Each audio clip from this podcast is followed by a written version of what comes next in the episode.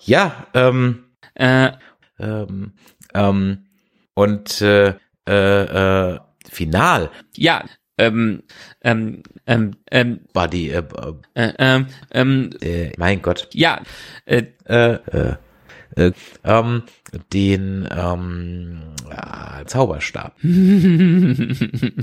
ähm, ja gut. Sie hören eine Information des Podcast Imperiums. Live aus den Nerd Studios in Düsseldorf. Ein Cast sie zu knechten, ins Ohr zu treiben und ewig zu wünschen. Hier kommt Nerdizismus, die Podcast-Show von Nerds für Nerds. Heute mit Game of Nerds, dem Fantasy-Podcast.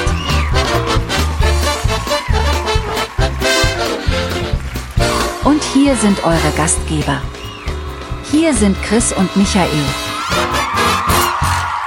herzlich willkommen zu Game of Nerds, dem Podcast für Game of Thrones und Herr der Ringe hier bei nerdizismus.de. Mein Name ist Chris und mit mir dabei Hobbit Michael. Hallo. Hallihallo. Ich würde jetzt gerne auch einen Elbengruß aussprechen, aber dafür habe ich Elbisch gar nicht drauf. Du bist ja ein Hobbit. Hua. Wir begleiten euch schon seit fünf Folgen auf dem Weg zur neuen Herr der Ringe Serie auf Amazon, die Ringe der Macht. Habe ich jetzt richtig gesagt, Michael? Im letzten Cast habe ich ja, Rings falsch of Power, gesagt. die Ringe der Macht. Also nicht, Genau. the, nicht the Power of Rings.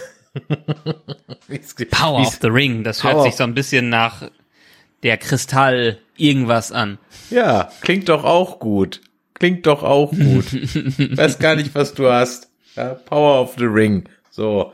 Könnte auch das Motto der nächsten wrestling season sein. of the Ring. so rum, so ungefähr. Ah, herrlich. Letztes Mal habt ihr uns schon über zweieinhalb Stunden lauschen können, als wir die erste Folge hatten, wo wir über die Gefährten gesprochen haben. Und heute wollen wir, vielleicht auch so episch, wir werden sehen, über die zwei Türme reden. Bevor wir aber einsteigen, Michael, für alle, die jetzt hier ganz neu eingestiegen sind, sich gedacht haben, was sind das für zwei Dudes, die da so über Herr der Ringe und Tolkien und so weiter reden? Haben die denn noch mehr im Angebot? Jo, die haben ganz schön viel im Angebot, nämlich auf nerdizismus.de. Da findet ihr alle unsere Serien, Filmbesprechungen, Cast, Blast-Sachen, Cosplay-Sachen, was ich gerade eigentlich sagen wollte, bevor, als ich mit Cast Blast angefangen habe. Aber nee, alle unsere Artikel und alles, was wir jemals gemacht haben, also ganz schön viel, in das ihr so ein bisschen so reinlesen könnt, das findet ihr auf nerdizismus.de. Und da ist ganz wichtig, da findet ihr auch ganz oben ganz viele Links, wo ihr uns nämlich schreiben könnt. Feedback an die info at nerdizismus.de für alle, die ganz klassisch per Mail schreiben möchten. Alle, die etwas moderner sein wollen, die können das über WhatsApp machen an die 01525 964 7709. Gerne auch als Sprachnachricht, die wir, keine Angst, auch nicht vorspielen müssen, aber gerne vorspielen möchten, wenn ihr uns das erlaubt. Oder ihr diskutiert noch moderner mit uns mit, ganz in der Cloud, ganz verwogen, auf nerdizismus.de slash Discord. Denn da sind immer ein paar nette Seelen dabei, die über alles sprechen möchten. Ja, und wenn ihr dann die ganzen Casts von uns gehört habt oder vielleicht auch gerade jetzt dabei seid, natürlich seid ihr gerade dabei, ihr hört ja gerade mein bezauberndes Stimmchen, dann würde uns es natürlich richtig freuen, wenn ihr auch eine Bewertung da lasst auf Podcast Addict, auf Spotify oder auf iTunes. Ist ganz einfach. Ich glaube an euch. Ihr schafft das. Da freuen wir uns auf jeden Fall. Und am Ende haben wir auch noch eine richtig schöne Sprachnachricht für euch von der Judith. Die hat uns eine ganz tolle Sprachnachricht geschickt. Die hängen wir am Ende hier an diesen Cast dran. Also bleibt wirklich dran. Da hüpft einem das Nerdherz, wenn man das hört. Ähm, einen Kommentar habe ich trotzdem noch mal rausgesucht äh, exemplarisch. Die Steff, eine treue Hörerin, schreibt uns, Hi ihr beiden, ich habe euch mit ganz viel Freude bei der Besprechung zugehört, da Herr der Ringe einfach eine tolle Verfilmung ist. Meine erste Berührung mit den Büchern wurden mir geliehen, war Ostern 81, also 1981, da war ich 15 hab die Osterferien zum Lesen verwendet. Zu Weihnachten habe ich es mir dann schenken lassen und ab da einmal jährlich gelesen, wobei ich teilweise nur selektiv gelesen habe, weil mir die Sam Frodo Erzählstrang nie so gut gefallen hat. lässt sich heute deutlich am Buchrücken der Bücher erkennen, wo er geknickt ist. Ich habe circa 1999 zum ersten Mal von dem Filmprojekt im Feuilleton unserer Tageszeitung gelesen. Da ich den Zeichentrick im Kino gesehen hatte und von diesem maßlos enttäuscht war, war ich damals sehr skeptisch, ob das was werden würde. Irgendwann kam dann die erste Fernsehwerbung für den ersten Film, war für irgendeinen Schokoriegel. Da wurde mir als Szene eingeblendet, wie Gandalf mit dem Hobbits läuft. Ich sah Gandalfs Hut und es war um mich geschehen. Ich wusste einfach, es wird toll aussehen. Ich glaube, es gab Herr der Ringe Figuren Überraschungseier. Bin ich mir ziemlich sicher. Ziemlich sicher. Okay. Ich habe mir dann nach dem letzten Kinofilm den Dreierpack der Special Extended Edition gekauft und statt der Bücher ab da einmal jährlich die DVDs geschaut und zwar alle DVDs mit einzelnen, in jedem einzelnen Extra zur Verfilmung. Ich kann da wirklich pathetisch werden und möchte Peter Jackson auf Knien danken für den ganzen Aufwand, den er da reingesteckt hat.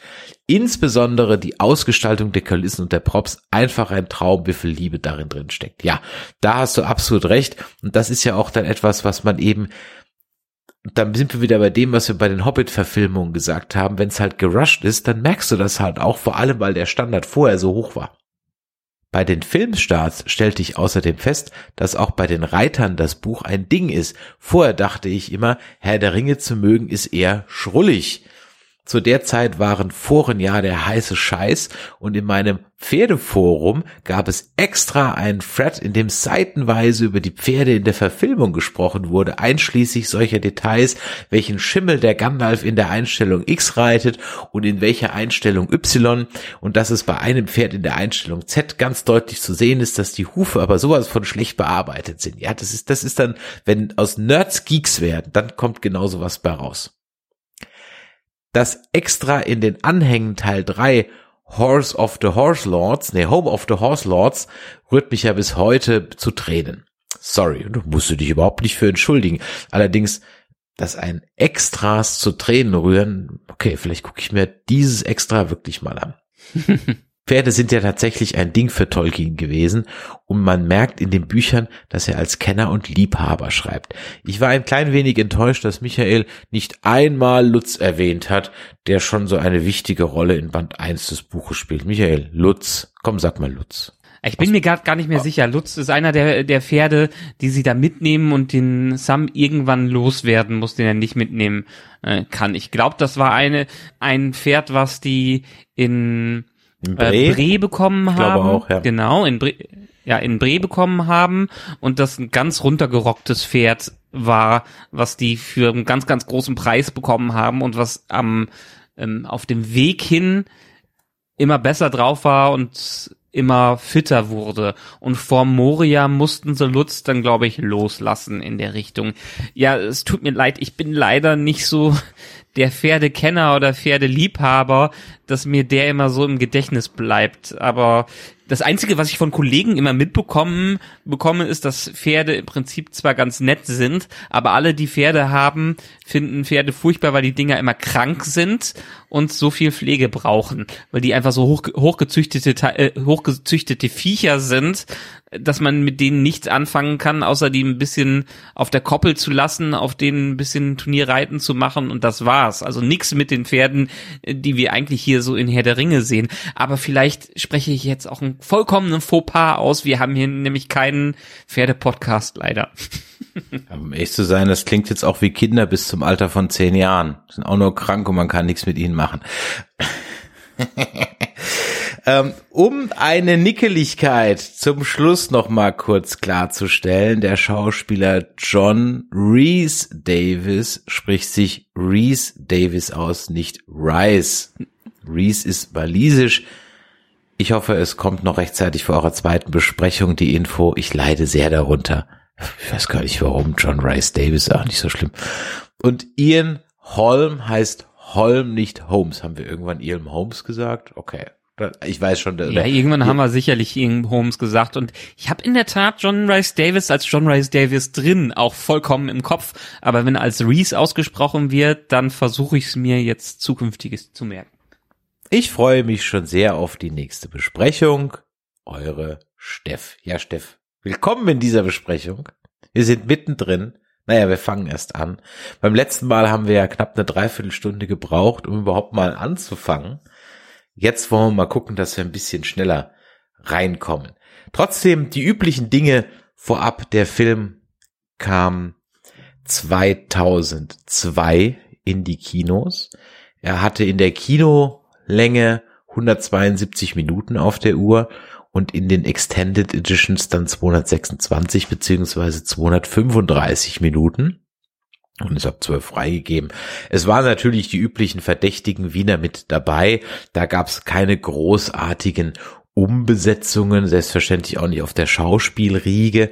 Und äh, Michael, meine übliche Frage, was glaubst du denn nach dem unglaublich hohen Score von Fellowship of the Ring bei Rotten Tomatoes mit 91 Critic Score und 95 Audience Score.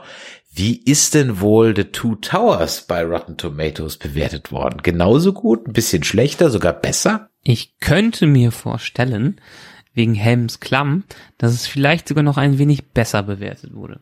Ja, beim Critic Score sind wir jetzt auch bei 95% Audience Score ist bei 95% geblieben. Also auch hier eine richtig, richtig, richtig hohe Bewertung, was für einen zweiten Teil ja, ja jetzt nicht so ganz schon ein bisschen außergewöhnlich ist. Ja, es gibt ja viele naja, zweite wir müssen Teile, weiterhin die, die Produktionsgeschichte, wir müssen äh, durchaus weiterhin die Produktionsgeschichte mit im Kopf haben, weil es wurde ja zusammen gedreht und als Werk begonnen und beendet. Es ist ja nicht so, dass erst der erste gedreht wurde, dann hat man sich drei Jahre Zeit gelassen, dann wurde der zweite gedreht. Die haben ja back-to-back alles in eins produziert. Nur die Post-Production hat dann am Ende noch ein bisschen gedauert, so dass man auch das ein Jahr nacheinander wirklich releasen konnte. Von daher ist die Qualität meiner Meinung nach her schon nachvollziehbar, weil man sich ja im Laufe einer Geschichte auch dann irgendwie mehr findet. Und das merkt man diesem Film meiner Meinung nach auch an, dass sich die Identität dieser Herr der Ringe-Reihe noch mehr in diesem Film findet. Wo die Steff gerade die Bücher angesprochen hat, ist mir ein kleines Detail aufgefallen in der Vorbereitung. Weißt du eigentlich, warum es drei Bücher geworden sind? Naja, es sind ja eigentlich eins, zwei, sechs Bücher.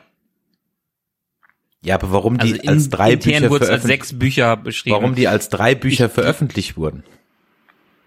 Ja, ich glaube, das hat denn mit den Herausgebern zu tun, weil die nicht das Ganze in eins rausgeben wollten. Weil sie es nicht konnten, weil Papier so teuer war damals, dass das Buch so teuer gewesen wäre im VK-Preis, dass das keiner gekauft hätte. Und dann hat man also dem Tolkien gesagt, pass mal auf, das ist jetzt wirklich schlecht zu vermarkten, weil er wollte es eigentlich als ein Buch rausgeben mit unterschiedlichen Kapiteln, aber halt in einer Edition. Und dann hat man gesagt, das können wir nicht machen. Und der wollte auch zeitgleich das Silmarillion raushauen. Und das hat ihn dann Ja. in die Verlegenheit gebracht, dass er schnell noch Titel für diese einzelnen Bücher brauchte. Und dann relativ kurzfristig mit The Fellowship of the Ring, The Two Towers und Return of the King um die Ecke kam. Wobei ihm vor allem Return of the King eigentlich, weil das so ein spoileriger Spoiler zu viel, den wollte er eigentlich gar nicht haben. So kam das zustande, das wusste ich nicht. Das fand ich ein sehr, sehr interessantes Detail, weil ich bin da drüber gestolpert, als ich nämlich mal nachgeschlagen habe. Und wenn ich gewusst hätte, in welches Wespennest ich da steche, hätte ich die Arbeit dir überlassen. Ist ja immer so. Ich ja, ich wollte nämlich mal rausfinden, und jetzt mal gucken, ob du es weißt, welche zwei Türme eigentlich gemeint sind im Titel. Ja, das müsste ja eigentlich. Das ist jetzt eine gute Frage, wenn er die Titel erst später rausgebracht hat. Dann könnten es durchaus die zwei Türme ähm, Minas Morgul und Minas Anor sein, oder? Es war wirklich eine interessante Geschichte. Also er hat das so ein bisschen rausgehauen und ließ das in der Korrespondenz mit seinem Verleger auch bewusst offen, weil der hat nämlich auch gefragt, ja, welche Türme meinst du denn jetzt? Und da sagte er, ja, das könne ja so ein bisschen der Leser entscheiden, ob das jetzt Baradur und wir haben eine Menge Türme. Wir haben Baradur, Minas Tirith, Ortang, Minas Morgul und Sirit Ungol. Das sind also nur mal einige zu nennen. Und er hat es erstmal offen gelassen. Und erst später, in den späteren Editionen der Bücher, hat er dann im Ende der Gefährten dann dran geschrieben, dass es jetzt dann weitergeht. und dass es eigentlich um Ortang und Minas Morgul geht. Hm. Das war dann eine Weile so Usus für die Bücher und dann hat er sich aber dann später wieder beschwert, dass die Leute es eigentlich anders wahrnehmen und er meinte, es wäre dann doch eher Ortang und Cirit Ungol. Und naja, und am besten wäre es dann aber eigentlich, weil es ja Gondor versus Mordor ist, dass es eigentlich dann Minas Tirith und Barad-dûr ist. Und das ist auch so ein bisschen das, was im Film dann eigentlich, was man am Anfang annehmen konnte.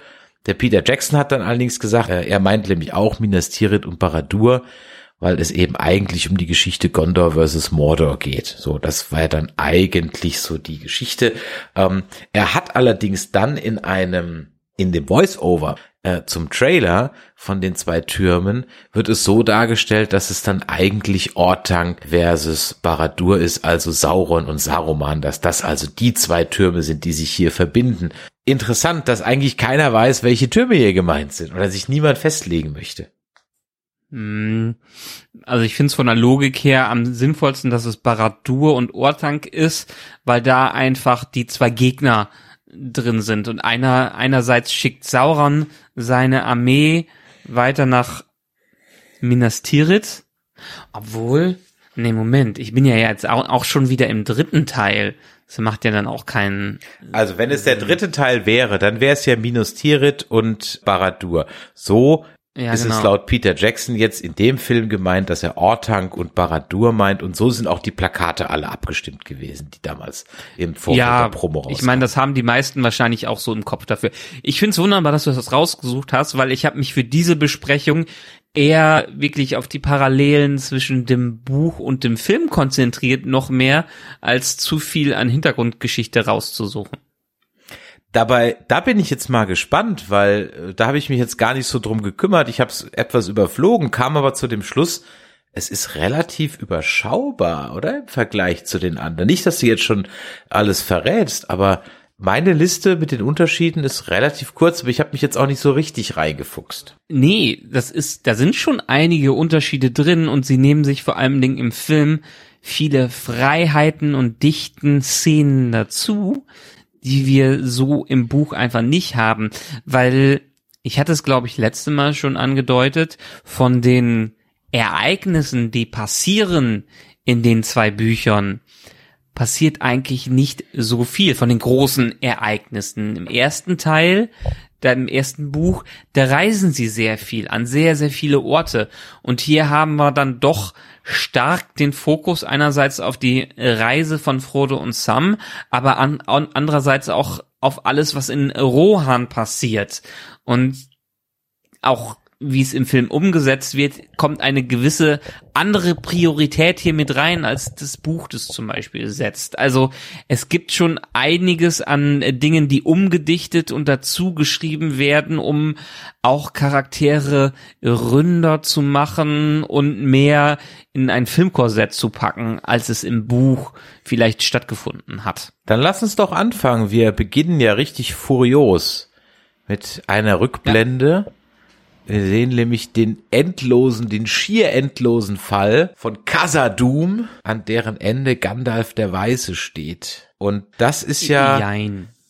naja, jetzt nicht am Ende, aber halt in dessen Konsequenz. Ja, am Ende ja. in dessen Konsequenz äh, dann Gandalf der Weise steht. Aber letztendlich sehen wir ja mehr oder weniger einen Tease dafür, dass Gandalf doch in irgendeiner Art und Weise überlebt hat, was ich zwar als Verbindung zum ersten Film ganz gut finde, so als Intro des Ganzen, was ich aber zu viel Spoiler für den Film selber finde, dafür, dass Gandalf eigentlich eine ziemliche Überraschung sein sollte. Und dann sind wir halt wieder bei dem, wie viel Vorwissen konnte man jetzt voraussetzen. Im Buch äh, wird es ja durchaus angeteasert. Also es gibt zum Beispiel auch äh, ein Statement von George R. R. Martin, der sagt, er ist überhaupt kein Freund davon, dass der den Gandalf wiederbelebt hat. Gut, jetzt von jemand wie George R. R. Martin das zu hören, der halt grundsätzlich seine Charaktere auch einfach mal killt und zwar endgültig killt. Wobei Lady Stoneheart, ah, auch nur so halb, kann ich das ja durchaus verstehen. Aber im Buch ist es durchaus mit einer Menge Foreshadowing versehen. äh, da kann man schon relativ schnell drauf kommen, dass das nicht ganz so alles so ist, wie es scheint. Da wird immer von einer ominösen weißen Figur gesprochen. Allerdings habe ich natürlich auch das Buch erst im Nachhinein konsumiert. Vielleicht ist das doch nicht so, wenn man das Buch zuerst gelesen hat. Also ich finde gar nicht, dass es im Buch so dermaßen stark foreshadowed wird, wie du es gerade meintest. Ja, an gewissen Stellen könnte man es herauslesen, aber. Ich meine, der wird auch wieder gerettet von, auch, von, von Quai hier, vom Adlerkönig. Also, kommt auch schon wieder. Ja, schon das, wieder. das, das ist klar, das, das passiert ja immer. Die Adler sind bei Hat der eigentlich ein Verhältnis ganz, ganz mit, mit, mit Gandalf, der Quai hier? Also, die, die, die haben doch was miteinander. Ja. Naja, der ist halt einfach in luftigen Höhen unterwegs und Gandalf wird überall in luftigen Höhen eingesperrt. Wenn man dran denkt, dass er ja auf Ortank ziemlich weit oben ist und dann hier in dem Gebirge auch sehr weit oben ist und das am Ende von Return of the King ja Frodo und Sam auch recht weit oben am Berg sind, ist das schon das Revier der Adler in dem Sinne. Aber ja, vielleicht vergleichen wir es dann doch noch mal zum Buch. Ich habe es ja letztes Mal schon gesagt, in dem Film, in dem ersten Film wurde noch von dem zweiten Buch etwas mit reingenommen. Und zwar dieser Reveal, was eigentlich mit allen passiert ist.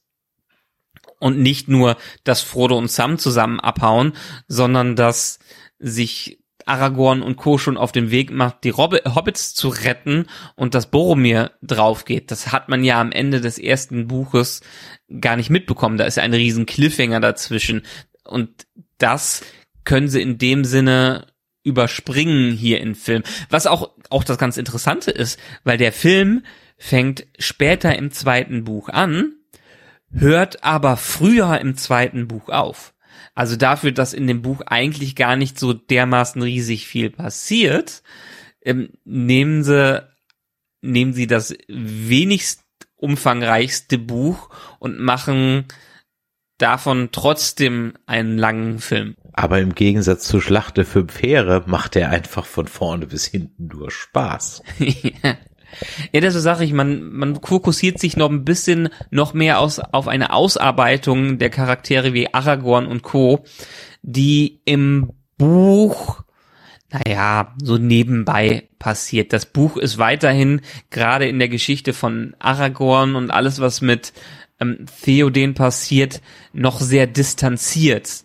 Hier nimmt man sich die Zeit, um Eowyn und Theoden und so noch ein bisschen näher kennenzulernen, um dann die Bedeutung von Helms Klamm noch weiter aufzubauen, die einfach gar nicht so riesig im Buch ist, aber da kommen wir gleich noch hin. Aber letztendlich, wir kriegen eine Rückblende kurz zu Gandalf, bekommen angeteased, was da passiert und erfahren so ein bisschen schon von dem, was im Buch nur von Gandalf erzählt wird. Also, dass er letztendlich den Balrog bis in die mit ihm bis in die tiefsten Tiefen von Moria gefallen ist.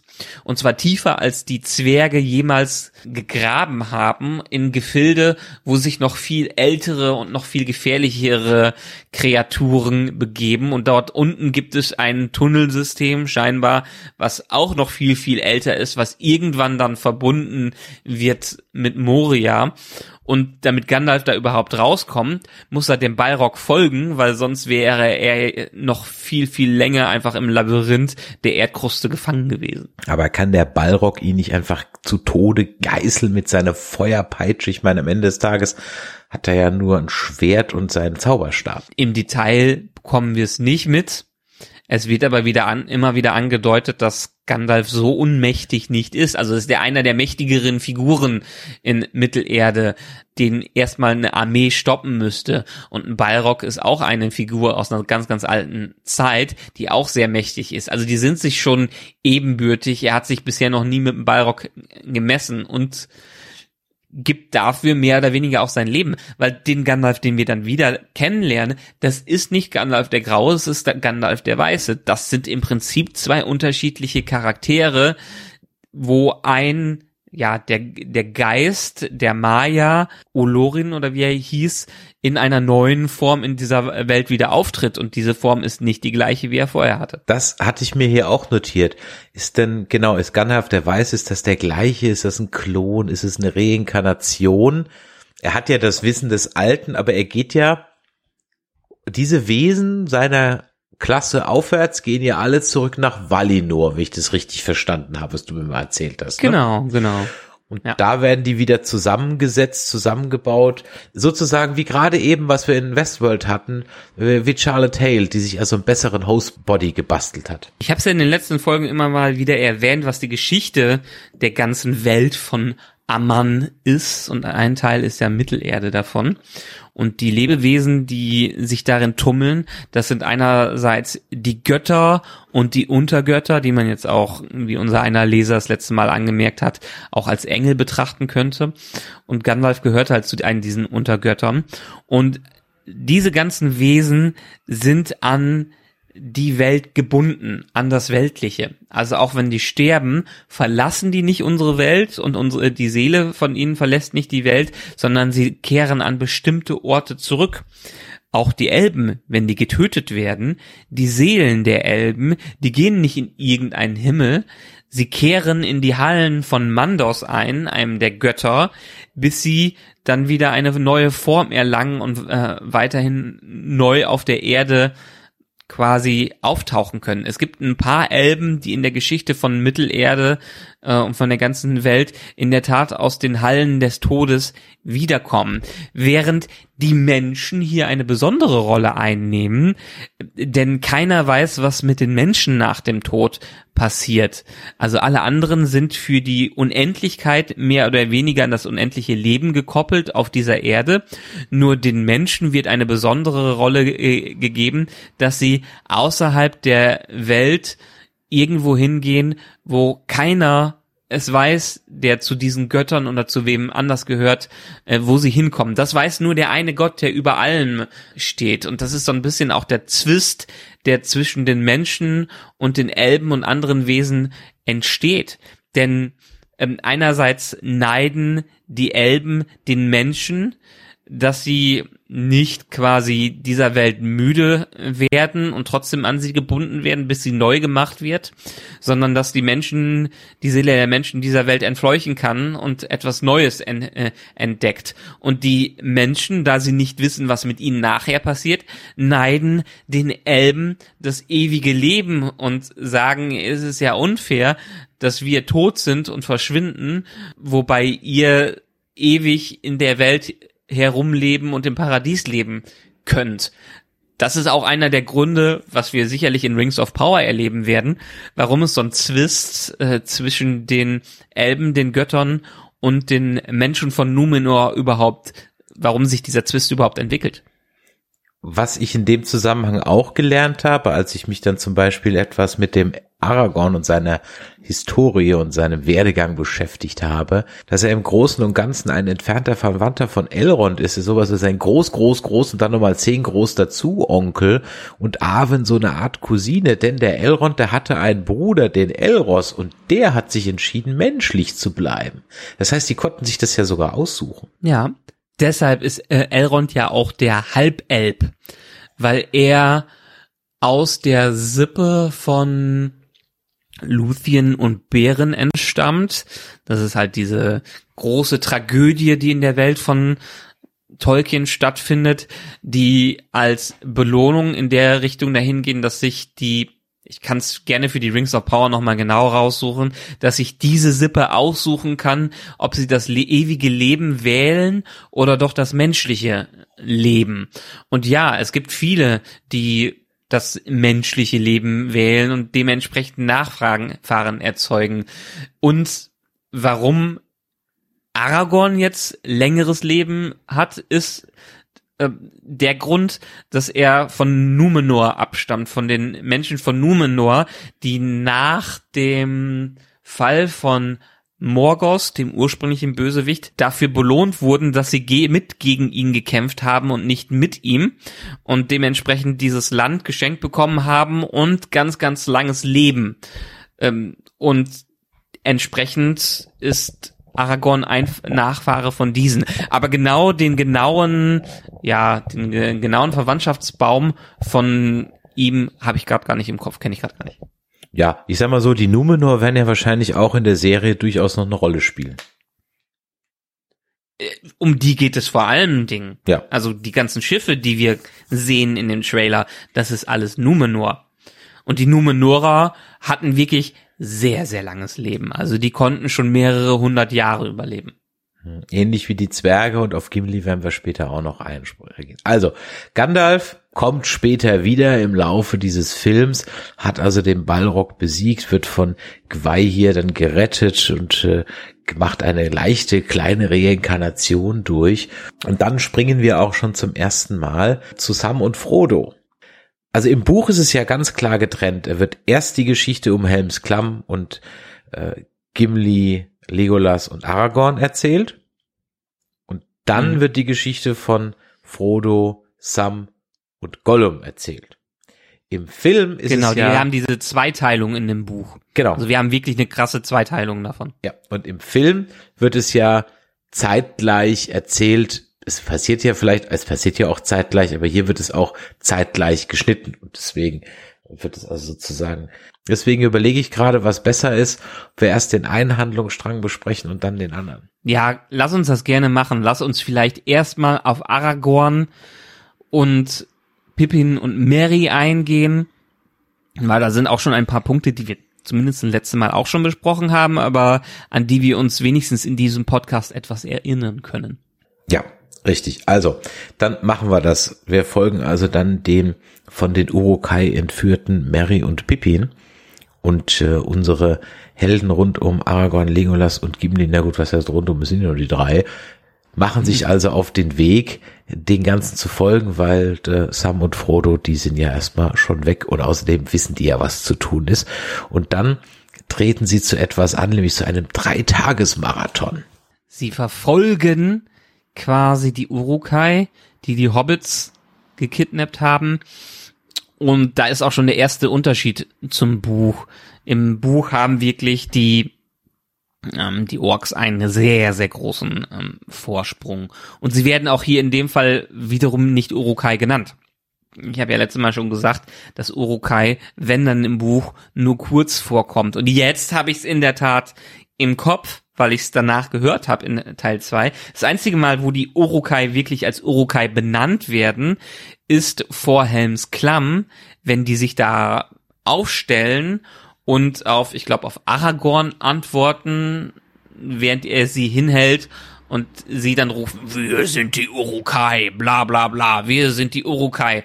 Aber das ist auch das einzige Mal, wo dieses Wort dann in den Büchern überhaupt fällt. In dem Zusammenhang, kurzer Exkurs, auch das habe ich so ähm, beim äh, Durchlesen der Sekundärliteratur, also ich lese ja gar, gar nicht so tief wie du, aber ich habe dabei gelernt, dass der Saruman ja schon eine ganz mächtige Zauberer war. Also das wissen wir eh, aber so ein richtig mächtige Zauberer, weil das machst du nicht mal eben her, dieses Leben zu erschaffen. Und das macht ihn wohl so eigentlich zum mächtigsten. Und er war wohl auch eher so der Tüftler unter den Zauberern. Hingegen der Radagast als Formwandler sogar irgendwie unterwegs war, etwas, was wir im Hobbit überhaupt nicht gesehen haben. Also nicht, dass wir da jetzt noch stundenlang Ja. drüber reden, ne? aber das war, und der Gandalf eher so für seine Tricks, handfeste Zauber bekannt war. Interessant. Schade, dass man es nicht ganz so gesehen hat, aber gut. Ja, Saruman hat zum Beispiel ja auch eine recht andere Rolle im Film als im Buch, Auf wenn wir Fall. gleich mal auf ihn ein, äh, eingehen. Aber ja, lass uns doch erstmal in die Verfolgungsjagd Ja. äh, reinspringen. Die sind halt wirklich etliche Tage und Nächte unterwegs und machen einen riesigen Sprint-Marathon, was man auch immer nennen kann. Ich frage mich heutzutage im Buch, kann man es ja sicherlich irgendwie so beschreiben, aber wenn die in dieser Ausrüstung Ja. wirklich 16 Stunden am Tag rennen und noch nicht mal genug Wasser und so dabei haben, das überlebt ja keiner. Nee. Aber das, das, damit kannst du halt im Film sofort etablieren, die drei sind was Besonderes. Ja. Und man kann solche Sätze unterbringen wie eine rote Sonne ist aufgegangen. Heute Nacht ist Blut vergossen worden. Ja, Aragorn zweifelt übrigens im Buch auch immer an äh, sich, ob er jetzt die richtige Entscheidung getroffen hat, hinter den Hobbits herzurennen und nicht Frodo zu helfen. Denn eigentlich war seine Aufgabe ja, ihn zu beschützen und den Ringträger zu begleiten.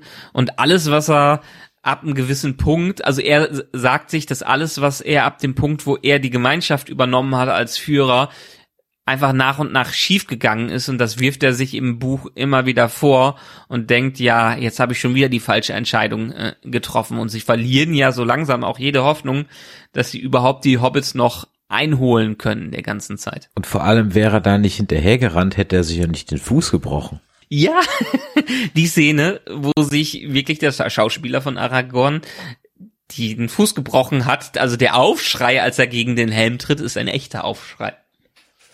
Und zwar ist das an der Stelle, als sie die Leichen der Urukai finden, die von den, von den Reitern von Rohan schon zusammengeknüppelt wurden, wie ich mich recht entsinne. Genau. Diesen Reitern von Rohan, den kommen sie übrigens noch ein bisschen offener im Buch entgegen. Die sehen sich schon lange, lange bevor die hier überhaupt ein, äh, eintreffen. Und nur durch ihre Elbenmäntel werden die dann am Ende nicht gesehen. Und dieser Punkt mit den Elbenmänteln, die, die die hier haben, der wird in dem Film eigentlich nur in einer Szene von Frodo und Sam, die es so im Buch nicht gibt, hervorgehoben. Aber man darf nicht vergessen, dass die von Galadriel eingekleidet worden sind und mehr oder weniger Tarnumhänge tragen was im Buch immer etwas untergegangen ist, was ich schade fand. Aber ja, äh, sie überraschen die Reiter von Rohan auch im Buch und sprechen dann mit ihnen darüber, jo, dass sie die Hobbits verfolgen und das, was sie überhaupt in Rohan zu suchen haben. Und da kommt dann zum ersten Mal, betritt sozusagen Karl Urban die große Billy Bühne. Butcher. Ja, die große Bühne. Er war vorher ein relativ unbeschriebenes Blatt. Er hat in äh, zwölf Folgen Xena mitgespielt. Hast du das gewusst? Oh nee, das wusste ich nicht. Ich habe Zehner nicht wirklich groß im Kopf, aber ich kann es mir gut vorstellen. Ah, und in zwei Folgen Herkules. Also ich habe ich hab weder die eine noch die andere Serie gesehen, aber da war er auch schon dabei. Und das war so sein, Ja. sein großer Durchbruch, durchaus. Ne? Dann, äh, es ging danach, ging es wirklich Schlag auf Schlag. Also dann hat er in Riddick äh, den Bösewicht gespielt, äh, Chronik eines Krieger, Kriegers, Kriegers, Kriegers. Ähm, dann Born-Verschwörung in Doom, der Film. Äh, und dann, ja, und dann ging es natürlich, der absolute äh, Durchbruch war natürlich dann, als er dann jetzt der McCoy war in den Star Trek Reboots. Und ganz ehrlich, ich mochte ihn auch in Judge Dredd. Das war ein guter Film. Es war schade, dass dieser Film nicht so viel Erfolg hatte, wie man sich gewünscht hat. Und er hat letztens auch nochmal betont, er würde direkt wieder ins Kostüm reinspringen. Also er, er hätte Bock auf eine Fortsetzung. Absolut. Aber er hat ja dann ein äh, Placebo dafür gefunden. Er kann ja jetzt äh, einfach den Butcher, du hast ihn gerade angesprochen, in The Boys spielen. Das ist auch, ich wüsste nicht, wer besser dafür wäre. Ja, das stimmt. Also der ist wirklich eine ziemliche Charakterfresse. Dabei ist er hier in der Tat ein ziemlich unbeschriebenes Blatt und sieht noch mehr wie ein Schönling aus, Ja. was er ja eigentlich nicht so ist. Ja, er spielt den Eomer. Äh, Das ist, jetzt musst du mir mal helfen. Das ist also einer der Reiter von Rohan. Ich habe immer gedacht, so, die sind halt Wikinger, Wikinger mit Pferden. Und Mhm. er ist der Sohn vom Theoden. Das ist Nein. der Chef, der Der König. Schwestersohn. Ah, der Schwestersohn. Ach ja, die haben immer solche komischen Verwandtschaftsgrade da, genau. Der Schwestersohn. Und der hat, und der hat eine Schwester, die Eowyn. Oder ist es jetzt dann die Genau. Tochter vom Schwestertochter? Genau, richtig. Schwestertochter und Schwestersohn heißt das, glaube ich, immer. Richtig. Und Nee, Eomer war der Sohn von Eomund und äh, Theodrin und der Bruder von Eowyn. Ah, ja, es ist. Okay. Aber wer sind denn diese Reiter von Rohan in der Riddermark? Riddermark ist der Landstrich, der heißt dann so? Ja, Rohan, die Riddermark, das ist im Prinzip alles so ein bisschen die Beschreibung der Landteile. Also Rohan ist das gesamte Land und die Riddermark äh, ist dann eine Fläche da. Verstehe. Und sind die, das sind aber ganz normale Menschen ohne irgendwelche langlebigen Superkräfte. Ja, das sind ganz normale Menschen, genau. Ich hatte letztens noch drauf, wer, wo genau Rohan herkam. Die haben so ein bisschen auch was mit Numenor entfernt zu tun, aber ich bin mir nicht sicher. Es sind auf jeden Fall Menschen. Ach so, doch, ich hab's wieder, ich hab's, glaube ich, wieder im Kopf. Die haben ähm, Rohan, äh, die haben Gondor bei der letzten Schlacht unterstützt und als Dank dafür haben sie Rohan mehr oder weniger geschenkt bekommen und konnten sich ansiedeln. Ich glaube, die kamen aus dem hohen Norden, soweit ich es jetzt wieder in Erinnerung habe. Je mehr ich darüber rede, desto mehr erinnere ich mich wieder dran. Haben nicht auf Saurons Seite gekämpft, sondern auf Seite der Menschen von Gondor. Und als dann Sauron besiegt wurde, haben sie als Dank, die, konnten die sich in der Fläche von Rohan ansiedeln und waren einfach Menschen, die gut mit Pferden konnten. Okay, dann belassen wir es doch einfach mal dabei. Äh, wir sollten vielleicht aber, bevor wir nach Rohan abbiegen, noch zumindest kurz erwähnen, dass natürlich die Umhänge doch für was gut waren, denn dadurch, dass sich die Spangen gelöst haben, haben wir einen kleinen Hinweis, was mit Merin und Pippin passiert ist. Nur mal so ganz am Rande. Ähm, ja. Die werden aber dann umzingelt, unsere munteres Trio und erstmal ja mitgenommen von besagten äh, Eomir, denn der glaubt erstmal, dass das drei Unholde sind, die nichts Gutes im Schilde führen. Und dann werden sie also nach. Ja, vor allem, weil sie auch nicht besonders sauber aussehen. Ja, allerdings, ja, allerdings. ähm, und dann werden sie jetzt, wie heißt die Stadt von denen? Äh, diese Wikinger-Stadt. Edoras. Edoras, ganz genau. Klingt übrigens größer, als es am Ende aussieht. Ähm, ja. Aber der Aufwand Die meisten Menschen leben übrigens von Rohan in Edoras. Also es ist wirklich, Rohan ist mehr eine riesige Fläche, wo die äh, verteilt nur zum Teil drauf äh, sind. Diese bündeln sich in diesem Land mehr in solchen Städten in, wie in Edoras. Das war aber auch schon richtig toll anzusehen, dass man da so ein ganzes Dorf einfach hingebaut hat.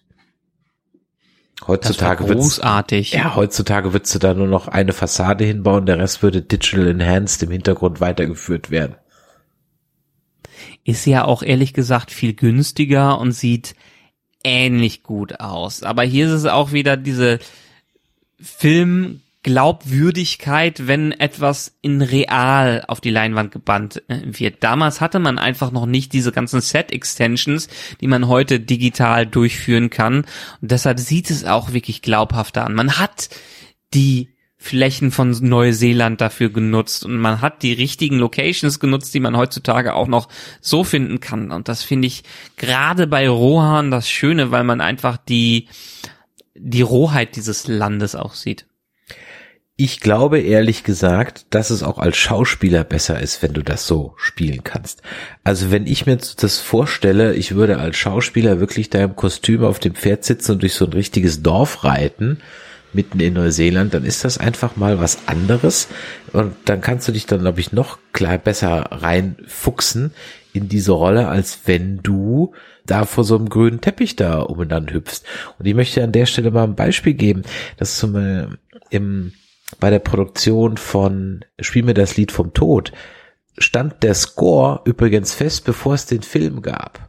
Und okay. äh, der Sergio Leone hat dann ganz oft die Filmmusik laut einspielen lassen, während er die Szene gedreht hat, damit die Schauspieler wussten, was für Emotionen jetzt auch über die Musik geweckt werden. Okay. Und das ist, glaube ich, was, das hilft dir ungemein, wenn du das dir nicht nur denken musst, sondern schon weißt und da eben dann so mitspielen kannst. Und ich glaube auch, das ist eine meiner Theorien zu den Star Wars Prequels, dass die deswegen auch teilweise so ungelenk sind, weil einfach noch keiner der Schauspieler wirklich Erfahrung damit hatte, in einem komplett grünen Raum rumzurennen. Definitiv, also stimme ich dir bei allem zu. Ja, nichts anderes habe ich auch erwartet. Und auf jeden Fall war ich im Kino schon beeindruckt von diesem schönen Dorf. Und dann kommen wir und jetzt, äh, ich meine, wir haben ja zwischendurch immer wieder solche Szenen, ne, die dann, wo wir dann in unseren Hobbit-Besprechungen ja gesprochen haben, was da gnadenlos kopiert wurde. Und wir erinnern uns noch alle mit Schrecken an Alfred.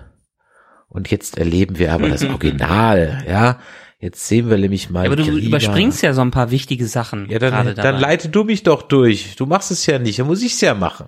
Mache ich ja gerne. Mache ich ja gerne.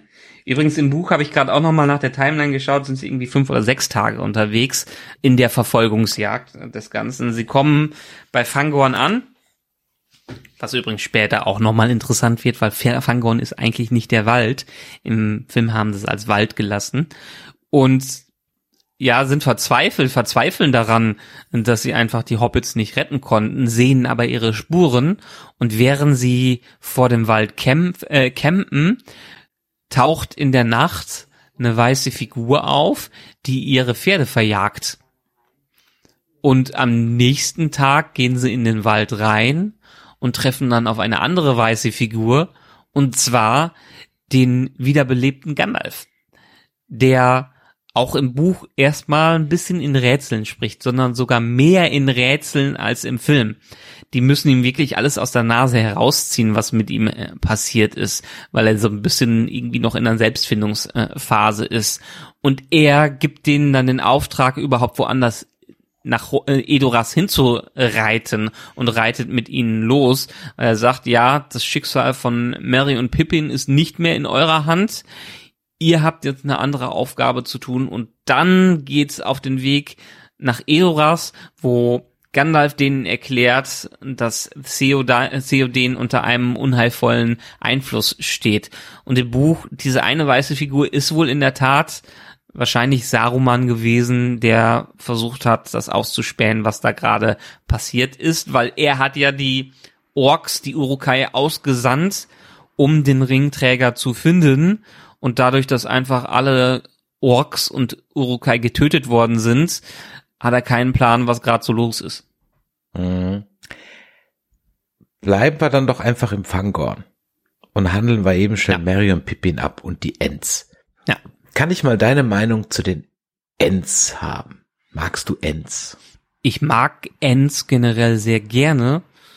Vor allem Dingen die Visualisierung, aber noch mehr, wie sie im Buch beschrieben werden, weil sie einfach so lange, langlebige Lebewesen sind, die immer da waren und die Geschichte von Mittelerde aufsaugen, ohne dass sie wirklich oft damit hereingezogen äh, werden.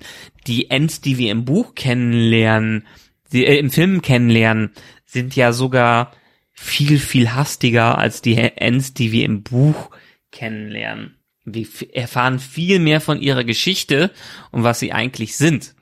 In der Gesamtgeschichte von Mittelerde sind sie einfach Wesen, die von den Göttern erschaffen worden sind. Also Geister wurden in die Hüllen von diesen Wesen reingesetzt, um sich um die Pflanzen und die Bäume von Mittelerde zu kümmern, weil einfach die eine der großen Göttinnen da Angst hatte, dass äh, die ganzen Pflanzen da verkommen und dann unter dem Einfluss von Morgos und später Sauron.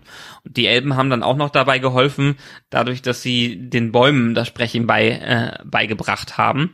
Und die Ents sind auch so ein bisschen die Archivare von Mittelerde, weil die im Kopf eine Bibliothek von allen Lebewesen haben. Also eine ganze Liste von allen Lebewesen, die überhaupt in Mittelerde unterwegs sind. Und zu dem Zeitpunkt, wo Mary und Pippin da auftauchen, nehmen sie die Hobbits auch noch mit in diese Liste auf, was sehr lustig ist, wie sie dann dafür äh, das dichten, wie sie dann äh, dichten, wie die Hobbits in die Liste aufgenommen werden. Aber ja, im Film lernen sie Baumbart kennen, indem sie vor den Orks flüchten und dann in die quasi Arme von Baumbart laufen. Im Film, äh, im Buch sind sie schon mehr geflüchtet und irren im Wald umher und treffen dann auf Fangorn. Denn Baumbart ist nur einer seiner Namen und eigentlich heißt er Fangorn und nach ihm ist der Wald dann mehr oder weniger benannt. Ach, Fangorn ist auch ein End. Ja, Fang, Fangorn ist Baumbart. Baumbart ist Fangorn. Ah, das wusste ich nicht. Guck an. Das ist der Fangornwald und eigentlich ist Baumbart Fangorn als Name und deshalb hat der Wald stark die Verbindung mit ihm ja bekommen. Verstehe. Ich habe so eine zwiegespaltene Meinung zu den Ents. Also okay. Also ich verstehe diese also ganz ehrlich, dieses Langatmige geht mir auf den Sack. Also ich verstehe den Punkt, weil sie halt Bäume sind und, und viel Zeit haben und bei Bäumen halt, ne, ist mir schon klar. Aber also ich bin da voll und ganz auf Mary und Pippins Seite. Ich wäre verzweifelt an denen. Muss mir erstmal drüber reden, muss erstmal drüber schlafen. Mal gucken. Das ist übrigens auch das Nervige an den Ents in den Filmen. Die Ents in den Büchern sind entschiedener unterwegs, auch wenn sie in der Beschreibung länger brauchen, müssen sie nicht erst überzeugt werden, gegen Saruman aufzutreten, sondern indem Fangorn, also Baumbart, Mary und Pippi kennenlernt, wächst schon seine Entscheidung, überhaupt was zu machen. Und er kennt, dass in Isengard alles, er wusste schon, dass in Isengard alles niedergebrannt wurde. Und er ruft das Entmut, also diese Versammlung der Ents zusammen und die entscheiden sich relativ schnell, direkt gegen Saruman vorzugehen. Das ist so eine der Sachen, die sie im Film geändert haben, um vielleicht ein bisschen Drama aufzubauen, dass die Ents sich so ein bisschen zerren. Und auch eine kleine ökologische Message durchzudrücken. ja, so ungefähr. Ja, sicher, nee, also aber die Parallelen zur Umweltzerstörung sind ja ganz eindeutig. Also ich meine, das ja, ist schon in your face, klar, ne? Definitiv.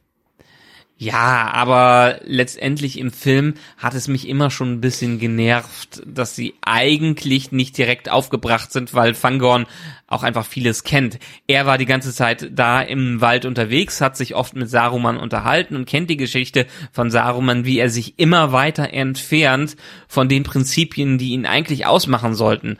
Und Mary und Pippi sind so die kleinen Steine, die das Fass zum Überlaufen äh, bringen und ihn, ihn dazu überzeugen, dass er jetzt so langsam was tun muss und er geht dann einfach mit rein und tut was dagegen. Und in diesen ganzen Besprechungen ist er eigentlich weg und sie unterhalten sich in der, während der Zeit mit einem anderen End. Dürfte ich an der Stelle vielleicht ganz kurz darauf hinweisen, dass du vielleicht bei Pippin das N betonst, sonst kriegen wir wieder Zuschriften, wir würden irgendwie was weglassen. Und Pippi heißt er ja. Dann sage ich jetzt einfach, ja, dann sage ich einfach Peregrin und Meriadoc. Nehmen wir die Zungenbrechernamen. also letztendlich ist das ganz amüsant, im Hörbuch auch etwas anstrengender, weil der Sprecher sich sehr, sehr viel Zeit nimmt, um die Dialog die Monologe von Baumbart auszusprechen. Aber man erfährt auch im Buch ein bisschen mehr zum Beispiel von den Entfrauen, die nicht einfach nur so verloren gegangen sind. Also da ist schon eine ganz schöne Geschichte hinter, warum keine Endfrauen mehr da sind. Erzähl sie uns, erzähl sie uns. Am Anfang waren die Endfrauen und die Endmänner und die hatten halt unterschiedliche Interessen. Wenn sich die Was waren ihre Pronomen? Die Ends und die Endfrauen. Ich dachte nur, vielleicht hatten sie ja irgendwie einen Disput über Pronomen und deswegen sind die dann gegangen oder so.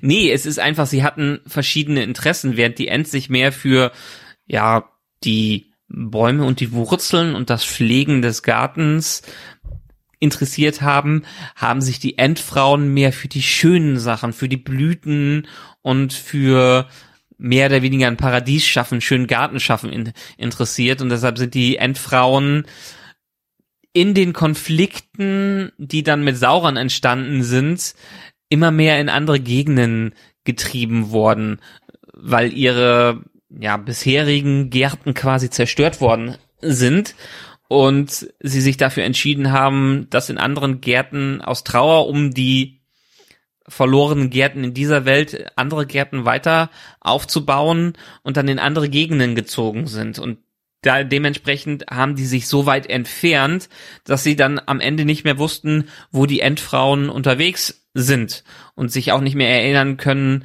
in welche Richtung die gegangen sind. Sie haben überall nach denen gesucht, nachdem die verschwunden sind und nachdem Sauron alles platt gemacht hat.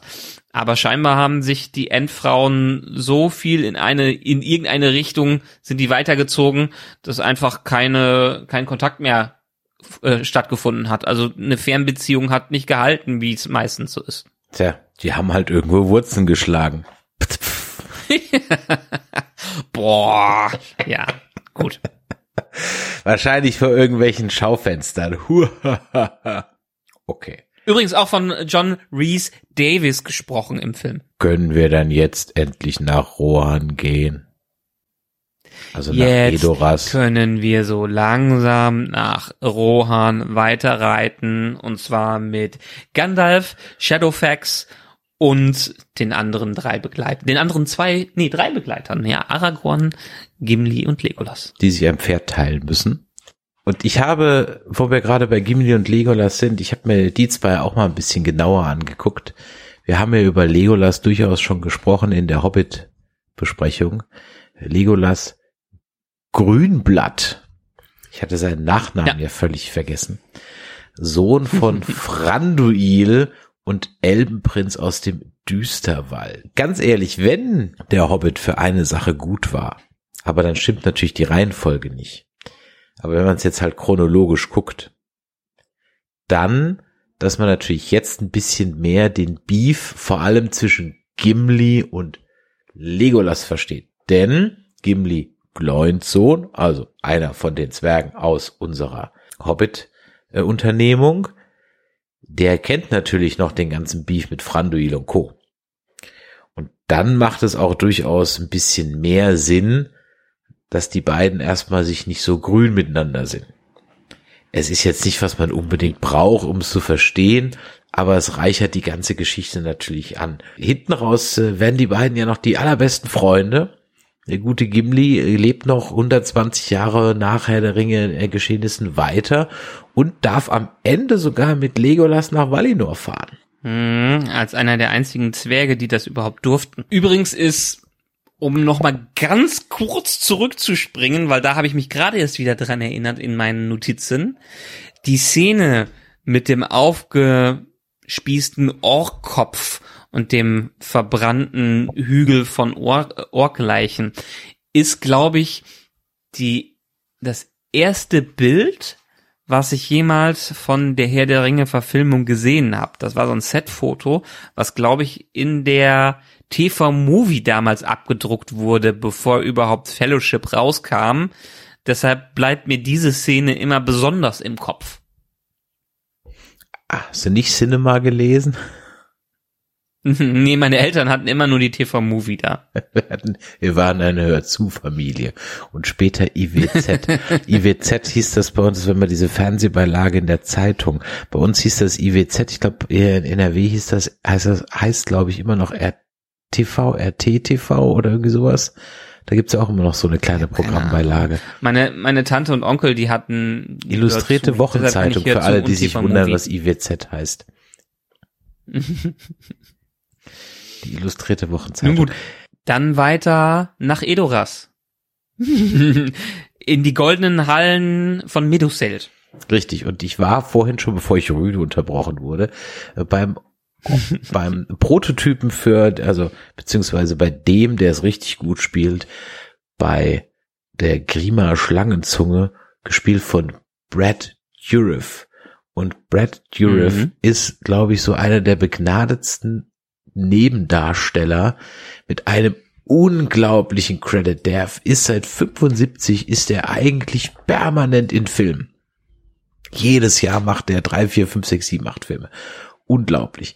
Der hat äh, angefangen in äh, einer Flug übers Kuckucksnest. An der Stelle kann ich auch nochmal ganz kurz auf unsere Zeig mir deins, ich zeig dir meins Folge verweisen. Da haben wir das Thema auch besprochen. Da spielt er den Billy Bibbit, eine der Hauptfiguren, und fällt da wirklich, also da, da, da, das ist also wirklich grandios. Dann hat er Peter de Vries in Dune gespielt, ein paar Jahre später. Und dann hat er sozusagen die komplette Serienriege durchgemacht von Akte X über Babylon 5, Star Trek, dann hier Mord ist hier Hobby, alles Mögliche war der wirklich dabei, ging dann wirklich äh, durch die Bank und dann ist er später wieder aufgetaucht, äh, vor allem in Once Upon a Time hat man ihn dann nochmal gesehen, in Marvel's Agents of S.H.I.E.L.D. war er dann, er ist regelmäßig in den ganzen Chucky-Verfilmungen zu Gast und natürlich eben hier als Grima Schlangenzunge und das muss ich ganz ehrlich sagen, das ist äh, fantastisch, fantastisch. Aber warum ist der eigentlich eine Schlangenzunge? Schlangenzunge ist eigentlich nur ein Beiname, der ihm gegeben wurde. Ich weiß nicht mehr, von wem er der Sohn war, aber die haben ja eher diesen Theo, den Son of und so weiter. Und er wurde ja so benannt, weil er dem König von Rohan die ganze Zeit diese Dinge zuflüstert und ihn quasi unter den Bann von Saruman zumindestens in Film setzt. Deshalb ist es eigentlich nur ein Schimpfname Schlangenzunge, der ihm da gegeben wurde. Ah, okay.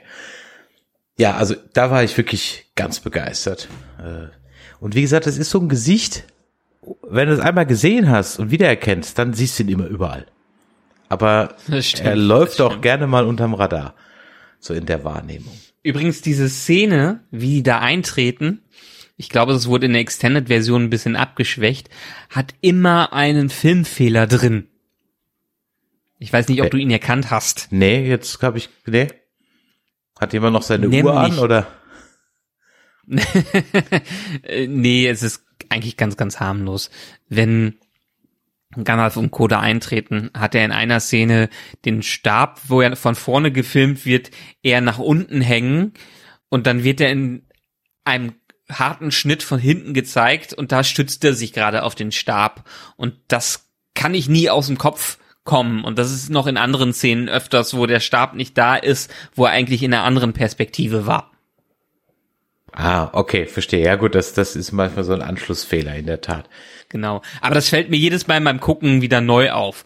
Und hier ist es auch ganz spannend, Unterschied zum Buch und Film, dass es eigentlich noch ein größeres Drama war, dass sie ihre Waffen vorne abgeben mussten. Weil an dieser Stelle im Buch war das Schwert von Aragorn schon längst wieder neu geschmiedet worden. Und wie ich letztes Mal schon erzählt habe, war er eigentlich viel selbstbewusster unterwegs und ist auch als Erbe des Königs, als Erbe von Isildu aufgetreten und wollte unter keinen Umständen überhaupt sein Schwert abgeben und hat nur unter viel, viel Diskussion das am Ende hingegeben und davor gewarnt, irgendwas damit zu machen. Und er war auch derjenige, der im Buch dann gesagt hat, du willst doch einem alten Mann seinen Stab nicht abnehmen. Ja. Und er ist ja schon 78, der gute Aragorn. 78, nee, der war 87 war. 87, oh, habe ich mir das hier falsch rum notiert. Ah, 87 sogar schon. Genau, genau. Er ist ja einer der Dunedain und dementsprechend, die haben zwar nicht mehr da ganz das lange Leben, wie sie früher hatten, weil es auch mit dem Schwinden der Linie von Isildur weniger geworden ist, aber er hat zumindest noch lange genug gelebt, dass er, keine Ahnung, 200 wurde oder sowas. Hm. Ja, dann lernen wir ihn also kennen, den Theoden, den König von Rohan, gespielt von Bernard Hill, einem englischen Schauspieler, der, ja, ich sag mal, durchaus damit auch so den Höhepunkt seiner Karriere hatte, denn der Scorpion King, in dem er ein paar Jahre vorher war, kann es kaum gewesen sein. Ja. Den habt ihr dann vielleicht später noch mal gesehen in Gothica und dann auch noch mal in äh, Operation Walküre, dieser, naja, sagen wir mal, okayen Verfilmung von äh, dem Stauffenberg-Attentat äh, mit Tom Cruise als Stauffenberg. Und da war er dann, glaube ich, einer der Generale oder so, ich bin nicht mehr ganz sicher. Äh, und wir treffen auf Eowyn, der gerade angesprochenen Schwestertochter, gespielt von Miranda Otto, die kommt aus Australien. Und die hatte durchaus auch vorher schon einen relativ bekannten Track Record. Man hat sie vor allem gesehen in der schmale Grat Finn Red Line. Der ist meiner Meinung nach von Mel Gibson in der Regie, nee, von Terence Malick, ganz genau. Und Mhm. ähm, da hat sie auch schon mitgespielt und die hat jetzt dann am Ende, ja, ist nicht so ein Riesendurchbruch, aber es reicht, um immer wieder mal äh, in Serien bei Homeland war sie eine ganze Weile dabei und äh, bei 24 hat sie dann noch ein bisschen was gemacht. Flug des Phönix, Krieg der Welten. Also die ist dann so so ein bisschen immer wieder ähm, zu sehen gewesen. Und ganz ehrlich, neben den Ends ist ehrlich gesagt Eowyn die, die mich so ein bisschen genervt hat die ganze Zeit, weil sie so tump äh, Aragorn hinterher tapst und der so offensichtlich kein Interesse hat und sie es überhaupt nicht merken will und so, ah, das fand ich mal ganz, war ein bisschen Fremdschämen, so, diese ganzes, diese Liebesgeschichte. Ist aber eins zu eins aus dem Buch. Ich weiß, aber vielleicht liegt es auch ein bisschen an ja. der Schauspielerin, ich weiß es nicht. Nee, es liegt, es liegt leider nicht an der Schauspielerin, es liegt leider an der Rolle, wie Eowyn auch im Buch beschrieben wurde.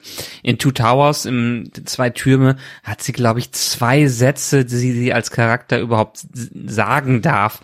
Ansonsten kommt sie auch nur in Nebensätzen vor, als jemand, der Aragorn als großen Kämpfer anhimmelt, weil sie einfach das Bedürfnis hat, genauso ein großer Kämpfer zu sein, weil sie eine Shield Maiden ist, eine Schild, äh, wie sagt man auf Deutsch? Schildmaid. Genaue Übersetzung dafür eine Schildmaid ist und auch das Bedürfnis da hat, mit in den Krieg zu ziehen. Aber sie wird immer wieder zurückgehalten und darf eigentlich nichts machen. Im Buch noch mehr, wo sie am Ende in Edoras bleiben muss. Aber da gehe ich gleich noch mal ein bisschen drauf ein. Also neben Theoden ist sie einer der Charaktere, die dann am meisten ausgeschrieben worden sind. Theoden fand ich deutlich besser auch im Buch. Ähnlich wie es bei Boromir im ersten Teil war, äh, hat Theoden hier viel mehr Leben und viel mehr Charakter im Buch, äh, äh, im Film bekommen. Im Buch war er so der stoische König, der sich übrigens auch entscheidet, nicht zu sich in Helms Klamm zu verstecken, sondern einen anderen Weg einzuschlagen. Vielleicht sage ich es dann doch direkt. Im Buch ist es so, dass Theoden auf Aragorns und Gandalfs ja, Rat hin direkt sich nach Isengard aufmacht, um Saruman zu stürzen, beziehungsweise die Chance zu nutzen, um Saruman direkt anzugreifen. Und auf dem Weg dahin sehen sie, dass eine Riesenarmee aus Isengard gesandt wurde und verstecken sich mit ihrer eigenen Armee, suchen schnell Zuflucht in Helms Klamm und werden dann angegriffen. Im Film ist es genau andersrum geschrieben worden, dass Theoden eigentlich eher stur ist und nicht den Ratschlägen von Gandalf äh, folgen möchte, sondern er sein eigenes Volk beschützen möchte und das Volk dann komplett direkt nach Helmsklamm in die Hornburg schickt. Also einerseits ist er ein, ein deutlich tieferer Charakter im Film, ähm, andererseits ist er aber auch ein deutlich weinerlicherer Charakter im, im Film, der sich eher dagegen wehrt und weiterhin in seiner Trance des alten Mannes bleibt, was, wo ich nicht weiß, was ich jetzt am Ende besser finden soll. Ich glaube, ich finde die Geschichte von ihm im Buch besser, aber er wird deutlich stärker charakterisiert im Film. Naja, das ist so ein bisschen was, das zieht sich ja auch durch einige Charakter durch und Eowyn ist für mich da das Gleiche. Auf der einen Seite will sie so die emanzipierte sich selbst äh, befreiende und selbst empowernde Schildmaid sein. Auf der anderen Seite wird sie dann aber auch so als ach, Mädchen dann da so inszeniert. Und der Theoden braucht für mich in dem Film auch ehrlich gesagt viel zu lange, bis er aufwacht. Also jetzt nicht aufwacht von ja. Grima, das, das passiert ja relativ schnell, aber er ist für mich viel zu sehr der Bedenkenträger. Das ist so ein klassischer Sesselpupser. Ja, genau, und das ist etwas, was sie in den Film reingeschrieben haben, was ich auch nicht so gut fand. Ich fand die Szene am Grab von seinem Sohn sehr, sehr stark und die zwischendurch die Interaktion mit ihm auch sehr gut. Aber er ist einfach nicht mehr dieser entschlossene Charakter, der, der König, der er im Buch war. Hier ist es eher der zögerliche alte Mann. Ganz genau. Bloß nichts riskieren und ja, man wollte halt ein bisschen Drama in diesen ja, Film reinschreiben, genau, genauso ganz genau. wie man später die ganze Sache mit Aragorn wieder als Drama reinschreibt, was wo ich ja eben gesagt habe, es sind schon so einige Änderungen im Gegensatz zum Buch mit drin. Also wir sind ja hier in Edoras und dann nehmen wir im Film das ganze Volk mit zu Hornburg und währenddessen werden sie überfallen.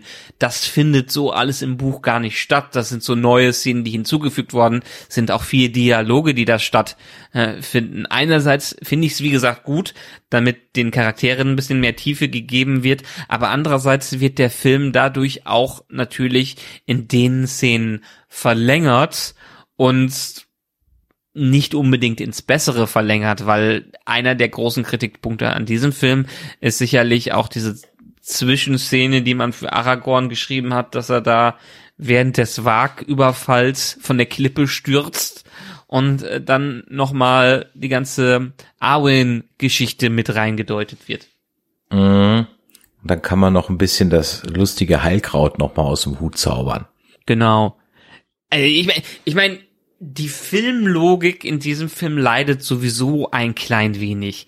Er rutscht oder er wird über die Klippe geschmissen, wird halb zerfetzt von seinem Pferd aufgegabelt und ist dann wieder komplett fit, als er bei der Hornburg ankommt.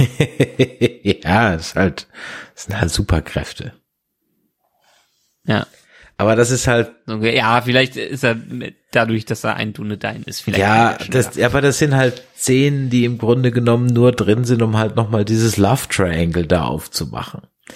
Das, hat, das ja, funktioniert da nur bedingt und im Hobbit ist es natürlich völlig in die Hose gegangen. Das war ja ganz grausam, haben wir ja schon drüber gesprochen.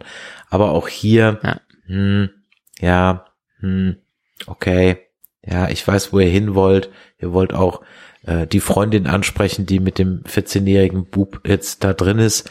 Verstehe ich, aber hm, funktioniert nur bedingt. Ich meine, diese ganzen Szenen helfen, Drama um Helms Klamm, um die Hornburg, Hornburg ein bisschen mehr aufzubauen. Man findet mehr heraus über die Charaktere, man lebt sich mehr in diese hinein, man fühlt mit ihnen mehr. Das ganze Volk ist dann plötzlich auch in der Hornburg gefangen, so dass die, ja, die Stakes einfach erhöht werden, was, was den Fall der Hornburg angeht, dass da nicht nur eine Armee niedergeschlagen wird, sondern dass dann ähm, das ganze Volk von Rohan niedergeschlagen wird und nicht erst nachher, dass dann noch die Elben dazukommen. Ich springe jetzt schon wieder ein bisschen mhm. und dass einfach viel mehr Dinge auf dem Spiel stehen, als die vielleicht im Buch zu dem Zeitpunkt waren. Mhm. Na, am Ende des Tages brauche ich halt ein großes Bild ab für das Setpiece dieses Films, nämlich diese unglaubliche Schlacht bei Helmsklamm und alles ist eigentlich in der ersten anderthalb Stunden daraufhin ausgerichtet, hier ein Bild abzumachen.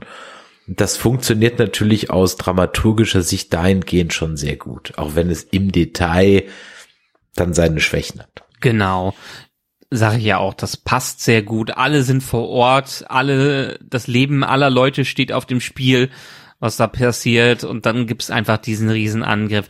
Der Angriff wird auch wie viele andere Schlachtenszenen äh, im Buch viel weniger betrachtet, als es jetzt im Film. Natürlich möchte man diesen riesige, riesige Schlacht im Film haben und ich finde sie weiterhin gut, aber im Buch ist es eher ein kleines Kapitel, während es hier ein Drittel des Films einnimmt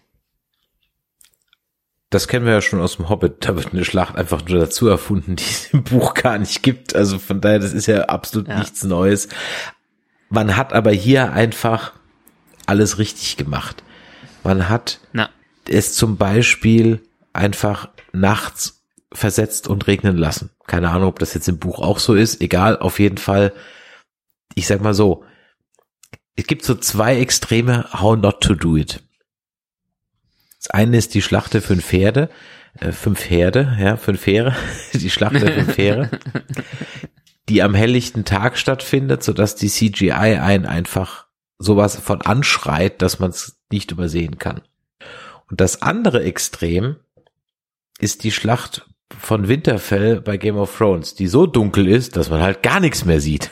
Was und ja angeblich ein Stilmittel in der Folge war, aber naja. Bullshit. Geld war aus, ja. Hier haben wir halt genau das Richtige. Du kannst ja. vorher erahnen, wie groß die ganze Geschichte ist und bringst dann durch das Wetter aber Dramatik rein und hast hier gleichzeitig einen Filter geschaffen, sowohl digital als auch in echt, der kleine Unzulänglichkeiten einfach wunderbar kaschiert. Ja, den Regen auch wirklich, also von der Dramaturgie ist der Regen auch ein gutes Zeichen, halt, dass diese äh, dass die Lage einfach äh, ja, wie die da stehen und dann fängt das dann an zu regnen und das fängt dann so an auf die Rüstungen zu tropfen so ja. ja. und wird dann immer stärker. Im Buch findet die ganze Schlachtszene auch über Nacht statt, also das passt schon. Das ist schon eins zu eins dafür.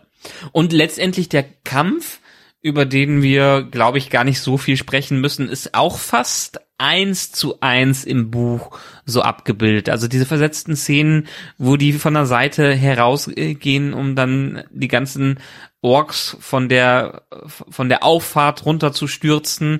Die Explosion, die da reingebracht wird, gibt's auch äh, so im Buch. Allerdings gibt es nicht im Buch, dass die Elben noch mit auftauchen. Also das ist eine und wie ich eben ja schon gesagt habe, dass einfach nicht das ganze Volk da ist. Die Elben da sein zu lassen ist natürlich hilft natürlich, um es noch spannender zu machen, aber letztendlich sind im Buch die alle auf sich allein gestellt und haben noch nicht mal ansatzweise äh, eine Nachricht von den Elben. Das kommt im dritten Teil eher dazu, dass man, dass die Dunedain, also die Ranger aus dem Norden, Aragorn zu Hilfe kommen. Haben sie jetzt hier nicht mit reingebracht. Aber hier kommen jetzt alle, stehen wieder Elben und Menschen zusammen und auch noch ein Zwerg ist dabei und es ist so ein bisschen wie die Lach letzte Schlacht äh, gegen Sauron. Und von draußen kommt hier gerade ein wunderbarer Marihuana-Geruch rein. Muss ich jetzt gerade sagen. Was dazwischen. Das heißt, also, die, falls die restlichen hat- Ausführungen von Michael in diesem Podcast etwas seltsamer werden, er hat euch vorgewarnt. Ja.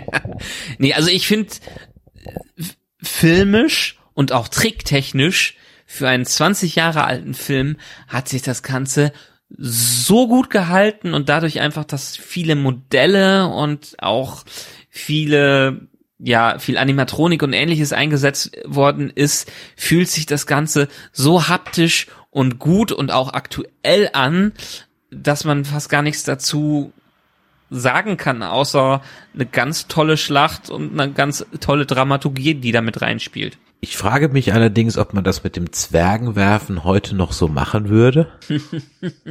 Ja, also im Buch ist es übrigens auch anders. Da hüpft Gimli aus irgend, von irgendeinem Balkon runter, um in die Menge reinzugehen. Und Gimli wird auch später in der Schlacht von allen anderen getrennt, so dass er mit in die Höhlen fliehen muss und die erst am Ende der Schlacht wissen, dass Gimli überhaupt überlebt hat.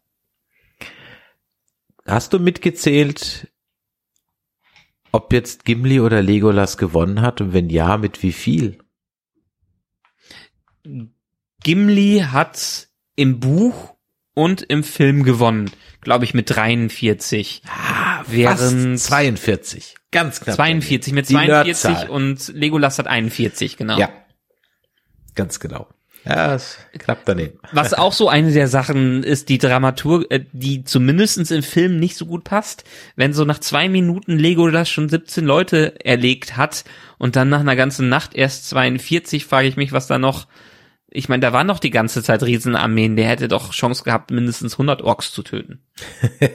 Ja, am Ende waren es dann doch relativ wenig, das stimmt eigentlich. Aber ich sag mal, realistisch viel, also wahrscheinlich auch völlig unrealistisch viel, aber du hast vollkommen recht, wenn es in diesem Count weitergegangen wäre, hätte man am Ende bei über 100 landen müssen.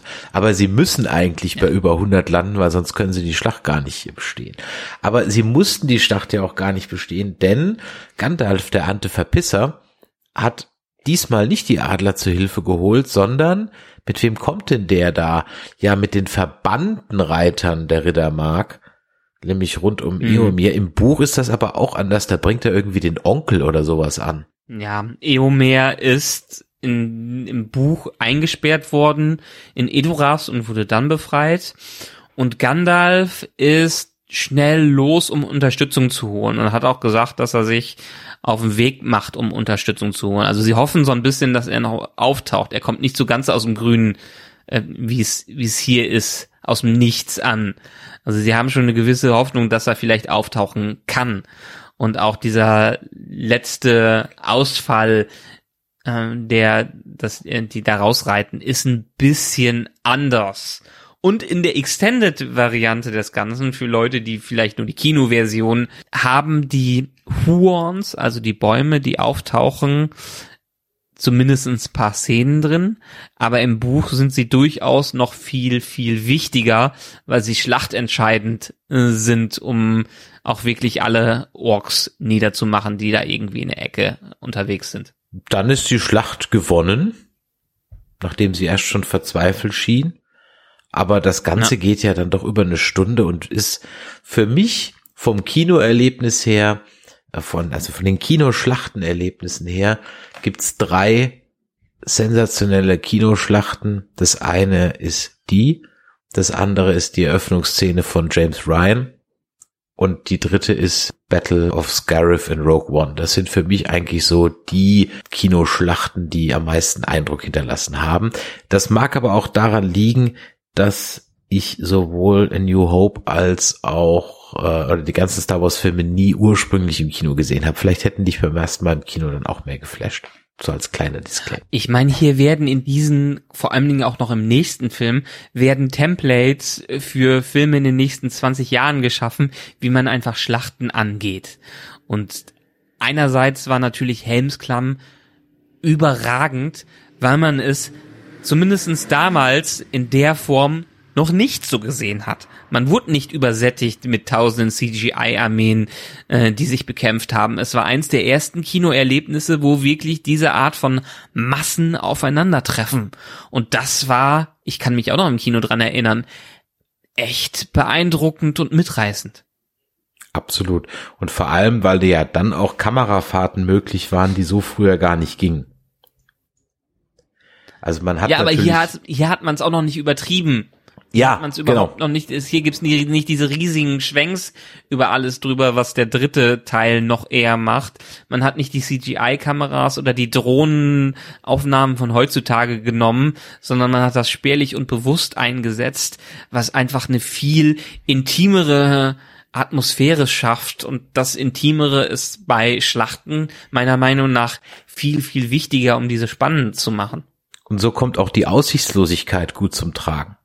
Also man, man Genau. sieht einfach diese kleine Burg, ja, und dann sieht man halt diese riesen Armee und man weiß einfach, okay, da geht's nur um nicht ob, sondern nur noch wie lange. Ja, genau. Und das macht ja auch einen ganz großen Teil der Bedrohung aus. während die Schlacht im Buch recht schnell vorbei ist und die direkt nach Isengard weiterhüpfen, ist es hier natürlich ein großes Drittel des Films. Zumindestens habe ich ja gerade schon gesagt, in der Extended-Variante die Huons mit dabei, was uns dann wieder zu, also die ganzen großen, äh, die ganzen Bäume, die da auf, plötzlich auftauchen, was uns dann wieder eine schöne, einen schönen Übergang zu Pipi und Merin äh, bringt.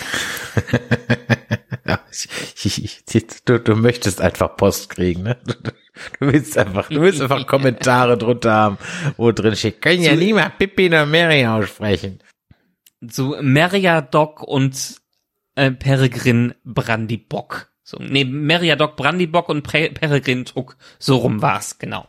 Zu denen hüpfen wir nämlich dann auch gleich wieder, weil nach gewonnener Schlacht macht man sich auf, um Saruman an den Kragen zu machen. Da ist aber gar nicht mehr so viel übrig, denn die Ents sind inzwischen über Isengard respektive Ortank hergefallen. Genau. Die haben das Ganze einfach auseinandergenommen und auch wenn sie Ortank nicht selber übernehmen konnten, haben sie die ganzen Feuer gelöscht, indem sie den Damm gebrochen haben. Und Mary und Pippin, die stehen leider meistens nur dabei und schauen zu. Das machen sie auch im Buch so. Im Film finde ich es auch hier sehr schön umgesetzt. Man, man merkt einfach, ich behaupte es zumindestens gerade mal, dass da viele noch alte Modelle eingesetzt worden sind und nicht so viel CGI, wie es heute ist. Absolut. Ich glaube, bei diesen Schlachtszenen, also man hat auch früher schon große Schlachtszenen gehabt, wenn du so alte Kriegsfilme anguckst aus den 60ern, so Waterloo oder keine Ahnung was, das waren ja auch Zehntausende Ja. von Statisten sind da rumgelaufen. Aber man hat eben trotzdem, also was mich da einfach rausholt, es gibt dann viel Luftaufnahmen, aber die sind halt immer verwackelt, ne, weil das halt auf dem Helikopter oder auf den Flugzeugen nie so ganz sauber funktioniert hat. Das ist auch mal eine andere Bildqualität. Das schwankt halt dann immer ganz stark. Dann hast du dann gute und ruhige Kamera am Boden und sobald die dann so Übersicht zeigen, dann wackelt das immer alles und ist dann verschwommen und die Bildqualität und so weiter und so weiter. Immer alles ein bisschen unbefriedigend. Und hier ist es zum ersten Mal, dass du so ein ganzes Schlachtbild auch, man kann auch und das muss man sagen, da versteht halt der Peter Jackson ja eigentlich sein Handwerk, deswegen verwundert es dann im Hobbit so, dass er es da anscheinend verlernt hat. Denn in beiden Schlachten, sowohl bei dieser in Helms Klamm als auch bei den Ents rund um Ortank und um Isengard, weißt du immer, was passiert. Du hast einen wunderbaren Überblick. Du verstehst, wer auf welcher Seite ist, wer wie wo aussieht, was die machen und dann kann man der Schlacht auch folgen. Beim Fünf-Heere-Ding, da hast du ja auch irgendwann bald mal einen Überblick verloren, wer eigentlich jetzt wie, wo, mit wem was irgendwo macht. Es ist auch wiederum, weil sie selber nicht wussten, in welche Richtung das Ganze hingeht.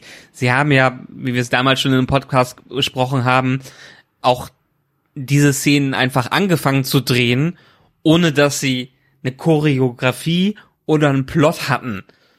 Und dann haben sie für sechs Monate Pause gemacht und hatten dann mehr, was sie, an was sie sich orientieren konnten.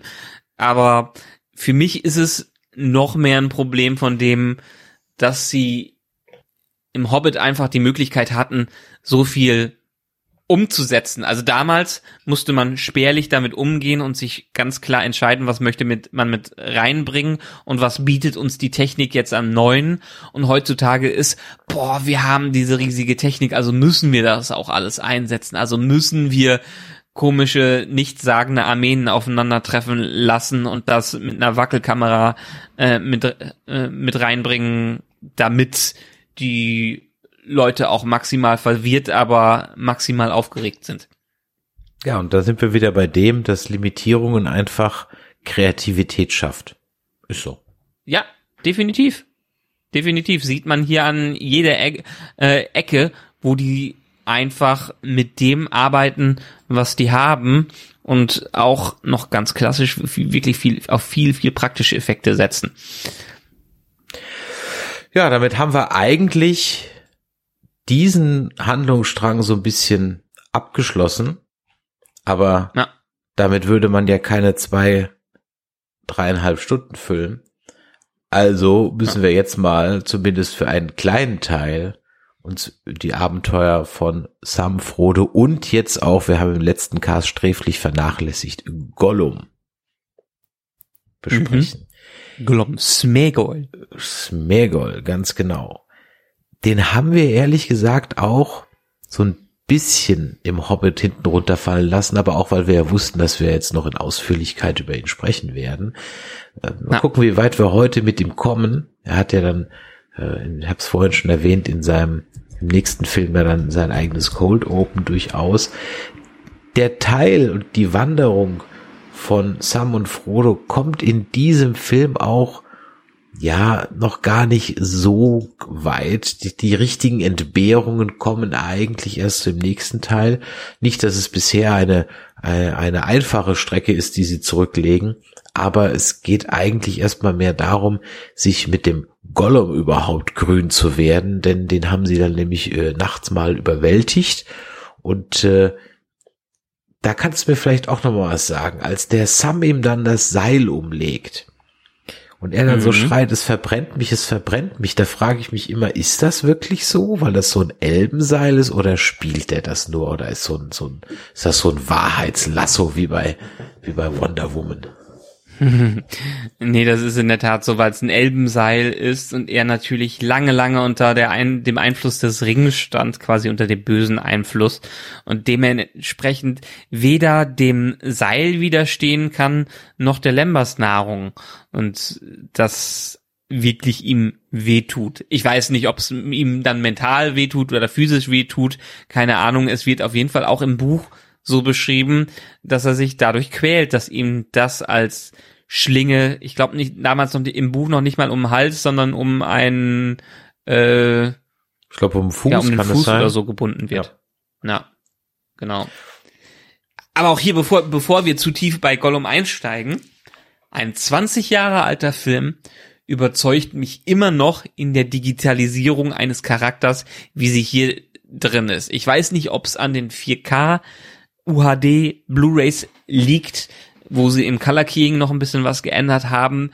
Aber für mich ist er nach 20 Jahren auch bis auf wenige Stellen immer noch sehr glaubwürdig hier reingesetzt. Ja, an der Stelle nochmal zum x-ten Mal der Hinweis und ich werde es nicht müde. Nur wenn ihr bei euren Fernseher auch sämtliche Enhance-Funktionen abgeschaltet habt. Habt ihr das nicht, dann sticht er ehrlich gesagt ziemlich übel raus, vor allem wenn er in der Fernsehen in SD kommt. Also wenn er so auf RTL kommt oder letztens kamen die, glaube ich, jetzt wieder auf Pro 7, glaube ich, und ihr habt kein Pro 7 HD, ich mehr, wer zahlt dafür extra, also für, für also ich nicht. Und, äh, dann merkst du es also wirklich grausam. Ich hatte es schon mal im Rahmen dieser Reihe gesagt, kann an der Stelle nur noch mal sagen, geht sofort in euren Fernseher und schaltet alle Enhancer aus. Aber ja, grundsätzlich hast du recht und auch hat Maßstäbe gesetzt. Ich meine, wie viele Jahre später Definitiv. kam dann Avatar? Das war 2009 oder so. Ja, in, also irgendwie in der Richtung, ne? Nochmal ganze ja, sechs, sieben, aber acht Jahre genau, später. Man hatte vorher noch nie so einen detaillierten und lebensechten Charakter in einer Filmwelt in so langen Szenen eingesetzt. Und ja, es hilft natürlich auch sehr, nicht in die Uncanny Valley reinzufallen, dass er auch einfach ein sehr abstrakter, dass er quasi eine Creature ist und kein lebensechter Mensch in der Richtung. Aber wieso kannst du bei ihm das Uncanny Valley besser umschiffen als zum Beispiel bei einem, sagen wir mal, Tarkin aus Rogue One? Oder warum funktioniert Gollum und warum funktioniert Jar Jar Binks nicht? Ehrlich gesagt finde ich, dass Jar Jar Binks besser als Tarkin funktioniert. Nicht so gut wie Gollum, weil Jar Jar Binks noch mehr aus dem Computer ist als Gollum. Also natürlich sind die beide eins, eins zu eins, aber Jar Jar Binks ist so ein hüpfender Clown, der da ist. Und Gollum ist schon ein sehr geerdeter Charakter, der auch kriecht auch auf dem Boden rum, interagiert mit vielen Sachen, ist im Wasser, ist an Steinen unterwegs, fasst alle Leute an und das hilft schon, diese Lebensechtheit mit reinzubringen. Und Tarkin, großes Problem, Tarkin ist ein echter Mensch in dem Fall, man versucht einen echten Menschen nachzubilden. Und das ist ja die eigentliche Uncanny Valley. Bei Jar Jar äh, reden wir auch nicht von der Uncanny Valley. Uncanny Valley heißt, dass etwas so nah an dem Lebensechten dran ist, aber nicht perfekt, dass es einfach stört. Und das ist bei Menschen, natürlich kann man, konnte man die Menschen zu dem Zeitpunkt immer noch nicht perfekt darstellen. Und da, das zeigt einem dann auch also das ist bei mir jedenfalls äh, der Punkt, wo ich es dann nicht glaube, weil hätte man gesagt, Tarkin ist ein digitaler Yoda, ist es nochmal wieder was anderes. Aber hier haben wir wirklich versucht, einen Menschen nachzuanimieren und das klappt heutzutage immer noch nicht hundertprozentig per perfekt, während Gollum ein Fantasiegeschöpft ist und dem kann man das mehr abnehmen. Ja, das wird es wahrscheinlich sein. Und vor allem, weil man ja auch beim Gollum in seiner Groteskheit und seinen, ja, unförmigen Gliedmaßen und so weiter ja auch keinerlei Bezugspunkte hat, die einen irgendwie das Ganze genau. jetzt so realistisch ein, ja, einordnen lassen. Aber es hat im Grunde genommen, ja, mit Andy Serkis einem Menschen ein erdinglich, ein erquicklich Auskommen bereitet. Und das ist so wunderbar, dass ich auch die Hörbücher von ihm gesprochen durchhöre, weil er haut dann wirklich seine Gollum-Stimme wieder raus, seine Gollums-Meergold-Stimme. Das bringt einen so tief in die Bücher hinein. Und bei ihm kann man karrieretechnisch schon sagen, das war mit der Durchbruch. Auch wenn er natürlich dann ein bisschen auf diese Digitalgeschichten festgelegt war. Nicht nur, aber oft in King Kong zum Beispiel oder in ähm, Planet der Affen. Ja, Tim und Struppi äh, hat er dann gemacht, aber auch ähm, bei Star Wars Erwachen der Macht, da frage ich mich aber gerade, wen hat er denn da? Ach, da hatte er nur eine Stimme, glaube ich. Weiß gar nicht, wen er da gemacht da war hat. Doch Ach, den, der Dings Snoke, den Snoke hat er gemacht, genau. Snoke, genau, ja.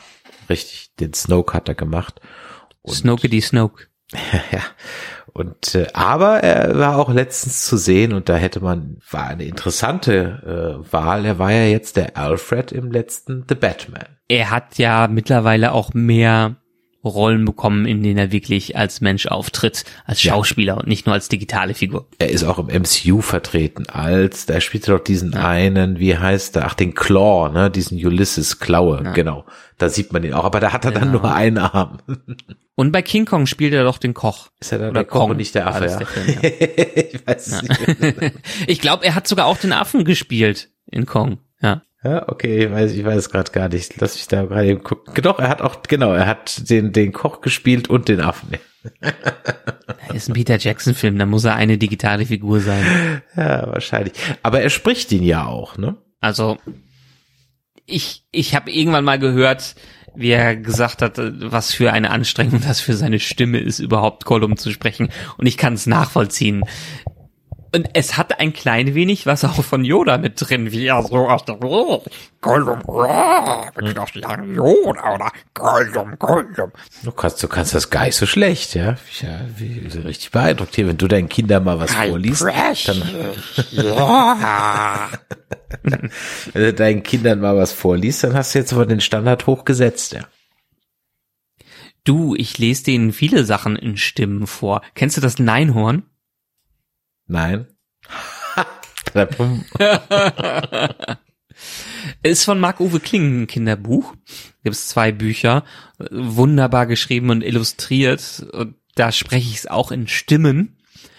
Sehr, sehr lustig, auch für Erwachsene. Das ist ein Kinderbuch, was auch Erwachsene sich sehr gut durchlesen können. Ich habe in der Tat das äh, Neinhorn, das Neinhorn und die Schlangeweile habe ich mit meiner Tochter zusammen als Hörbuch aufgenommen, dass sie sich immer wieder mal auf ihrem Toni anhören kann.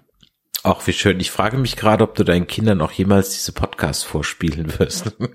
Papa, Papa, erzähl uns was über Star Wars. Hör den Podcast.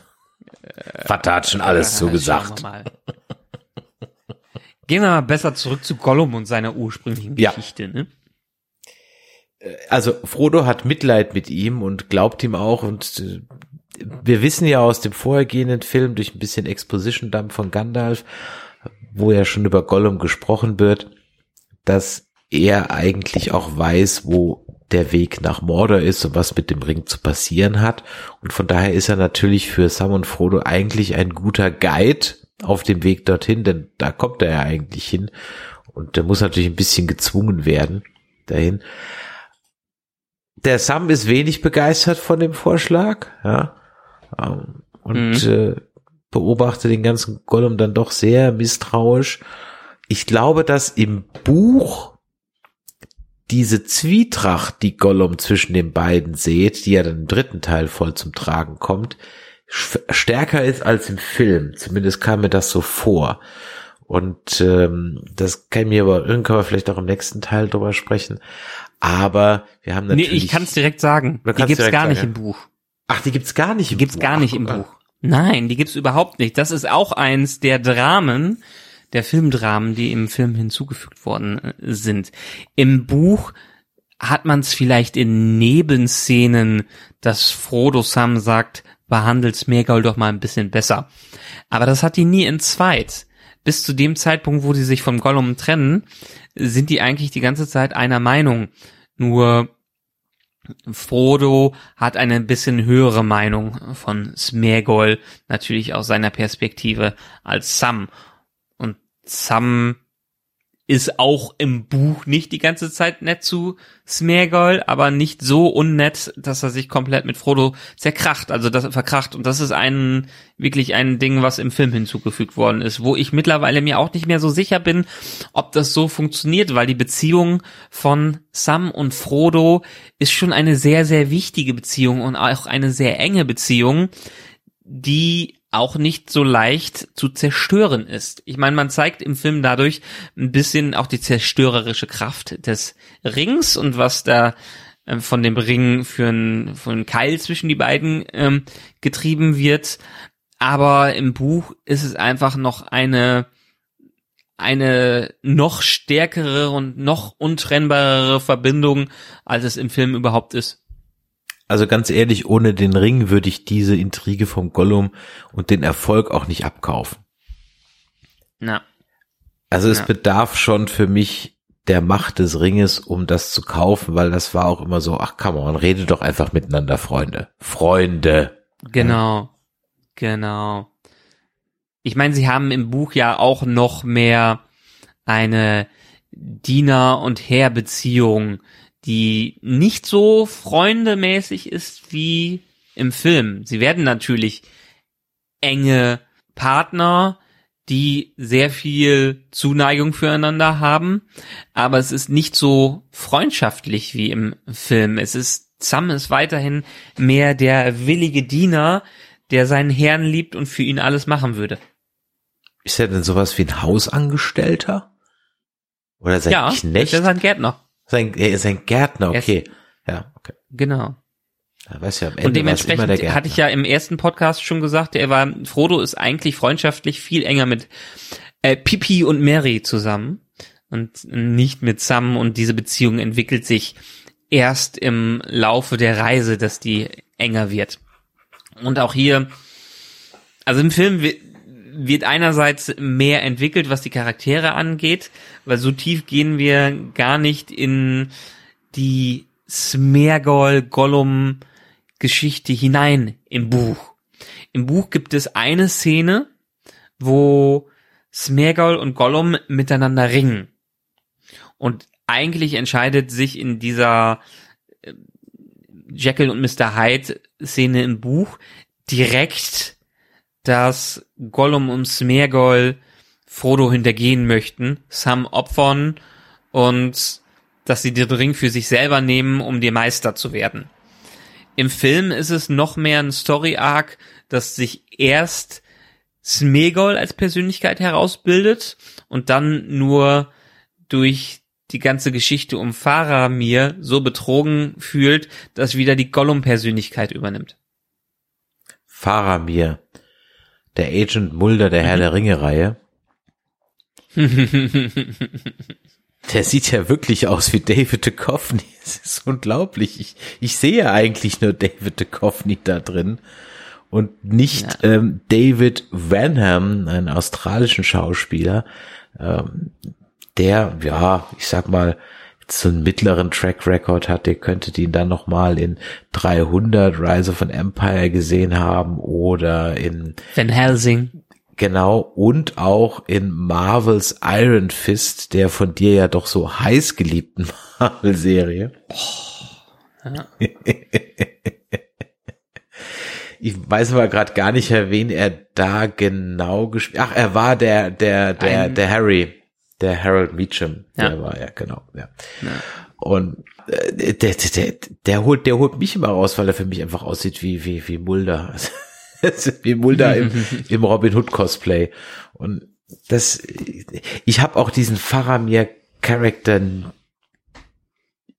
zweiten Teil überhaupt nicht nach dem dritten Teil halbwegs verstanden, denn ja, ich verstehe auch diese ganze, wir müssen da im nächsten Teil dann auch über die ähm, Menschen von Minas Tirith reden und den Truchsess und so, da freue ich mich schon sehr drauf, weil ich verstehe sie einfach nicht. Sie sind für mich einfach alle dumm. Mhm.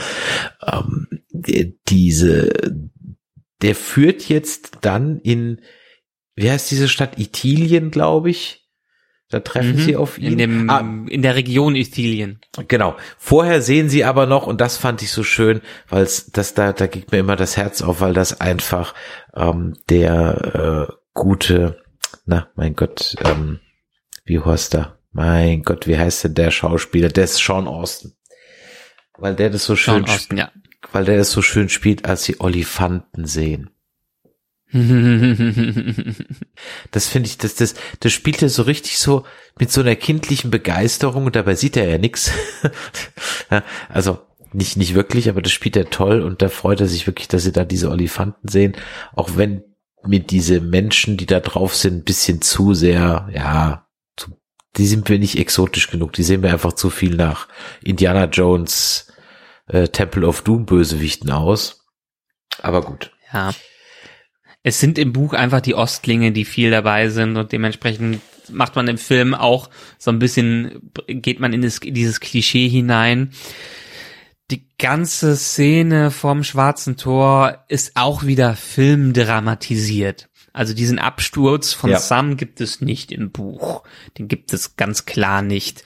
Und auch hier ähm, sagt Gollum an einer Stelle, dass er von Frodo beauftragt wurde, ihn ins Land Mordor reinzubringen, zum Schwarzen Tor, um nach Mordor reinzukommen.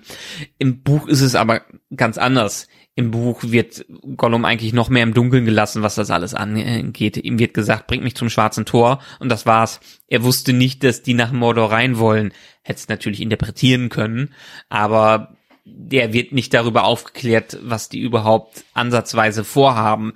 Das ist für mich so ein bisschen dann auch entsprechend eine Logiklücke im ganzen Film, dass die das äh, da so reinbringen, weil Gollum und Smeagol wird einfach auch im Film nicht so dermaßen viel Vertrauen äh, geschenkt, dass er wissen sollte, dass die noch Mordor rein wollen. Mhm. Ja, ich glaube, man wollte halt einfach noch mal ein interessantes Setpiece reinbringen, weil man später halt dann noch mal dieses Tor braucht. Ich meine, das Tor lernen sie ja kennen und das wird auch auf und zu gemacht, so in der Richtung. Sie wollten auch schnell da rein und Gollum hält sie auf. Aber es gibt einfach nicht das Drama, dass sie da abrutschen. Mm. Und auch völlig schwachsinnig, dass der Typ, der gerade darauf zugeht, auf einen Berg, auf dem nichts als Geröll zu sehen ist, dass er die nicht direkt sieht, selbst mit ihren Elbenmänteln. Die verbergen sich gefühlt eine Sekunde, bevor der da ankommt, unter ihren Mänteln. Also der muss nicht besonders weitsichtig gewesen sein, der Krieger, der da auf die zukommt. Das ist halt Plot-Armor. Im wahrsten Sinne Ja. des Wortes. Sowas stört mich einfach an der ganzen Sache, dass die nicht, wenn man was hinzudichtet, schön, aber ich möchte einfach, dass es auch Sinn macht, wie man es hinzudichtet und nur, nicht nur der Dramatik wegen. Ich weiß es, wie, wie soll ich es jetzt sagen? Nach all unseren Abenteuern, die wir in unendlichen Weiten erlebt haben, fragst du dich das ernsthaft noch? Das sind so Dinge, da ich weiß, bei, bei, bei der nächsten Star Trek Geschichte wird es mich wieder tierisch aufregen. Ich weiß es einfach ganz genau. Aber ja, ich, ich verstehe deinen Punkt. Alles, absolut. alles gut.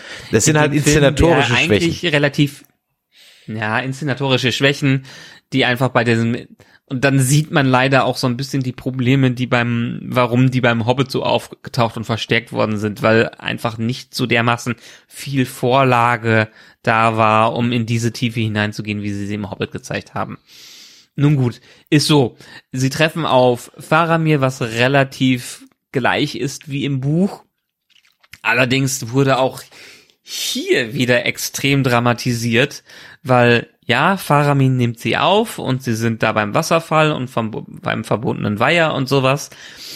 Aber der lässt sie eigentlich relativ schnell wieder gehen. Es gibt nicht das Drama, dass sie nach Osgiliath drüber hüpfen und sie dann freigelassen werden, was für mich im Film auch überhaupt keinen Sinn ergibt, Ja. wie die das aufbauen und warum er das dann freilässt. Und eigentlich müsste in dem Moment, wo Frodo den Ring zu einem Nazgul hinhält, müsste doch äh, Sa äh, Sauron alles wissen, was das angeht und sich nicht mehr auf Aragorn konzentrieren. Gut ist hinzugedichtet worden, ist so. Im Buch ist Faramir noch mehr als wirklicher Bruder von Boromir beschrieben worden und David Wenham ist leider nicht ganz so optisch ähnlich zu Sean Bean.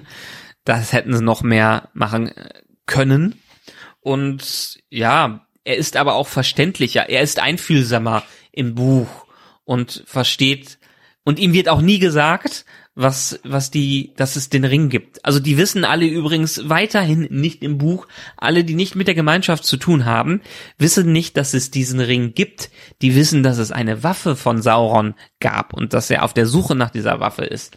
Sie wissen aber nicht, dass es der eine Ring gibt, beziehungsweise sie wissen noch nicht mal, dass es diesen einen Ring überhaupt gibt und diese Ringe der Macht. Man muss sich vorstellen, in dieser Welt sind 3000 Jahre seitdem vergangen. Was wissen wir noch, was vor 3000 Jahren passiert ist? Das sind Mythen über Mythen über Mythen, von denen kein Schwein mehr weiß. Und auch Faramir reimt sich nicht im Buch zusammen, dass es ein Ring sein kann, sondern weiß nur, dass die irgendeine Waffe dabei haben, wo er die Form von nicht kennt und ähm, ist aber so einfühlsam genug, dass er sieht, dass er sie gehen lassen muss, weil sie einen wichtigen Auftrag haben. Und im Film ist es auch wieder diese Überdramatisierung und Plot-Hinzufügung, die ich verstehen kann, die aber für mich einfach so viele Logiklücken noch mit reinschreibt. Ja, es war halt im Grunde genommen für mich so ein Punkt, das einfach nochmal die Verderbtheit der Menschheit zeigen soll, dass halt auch er Klar. Dann, wie sein Bruder eben auch, dem Ring droht zu erliegen, denn das ist mir jetzt in der Vorbereitung so ein bisschen aufgefallen, äh, zum Beispiel Legolas und Gimli sind völlig immun dagegen. Mhm.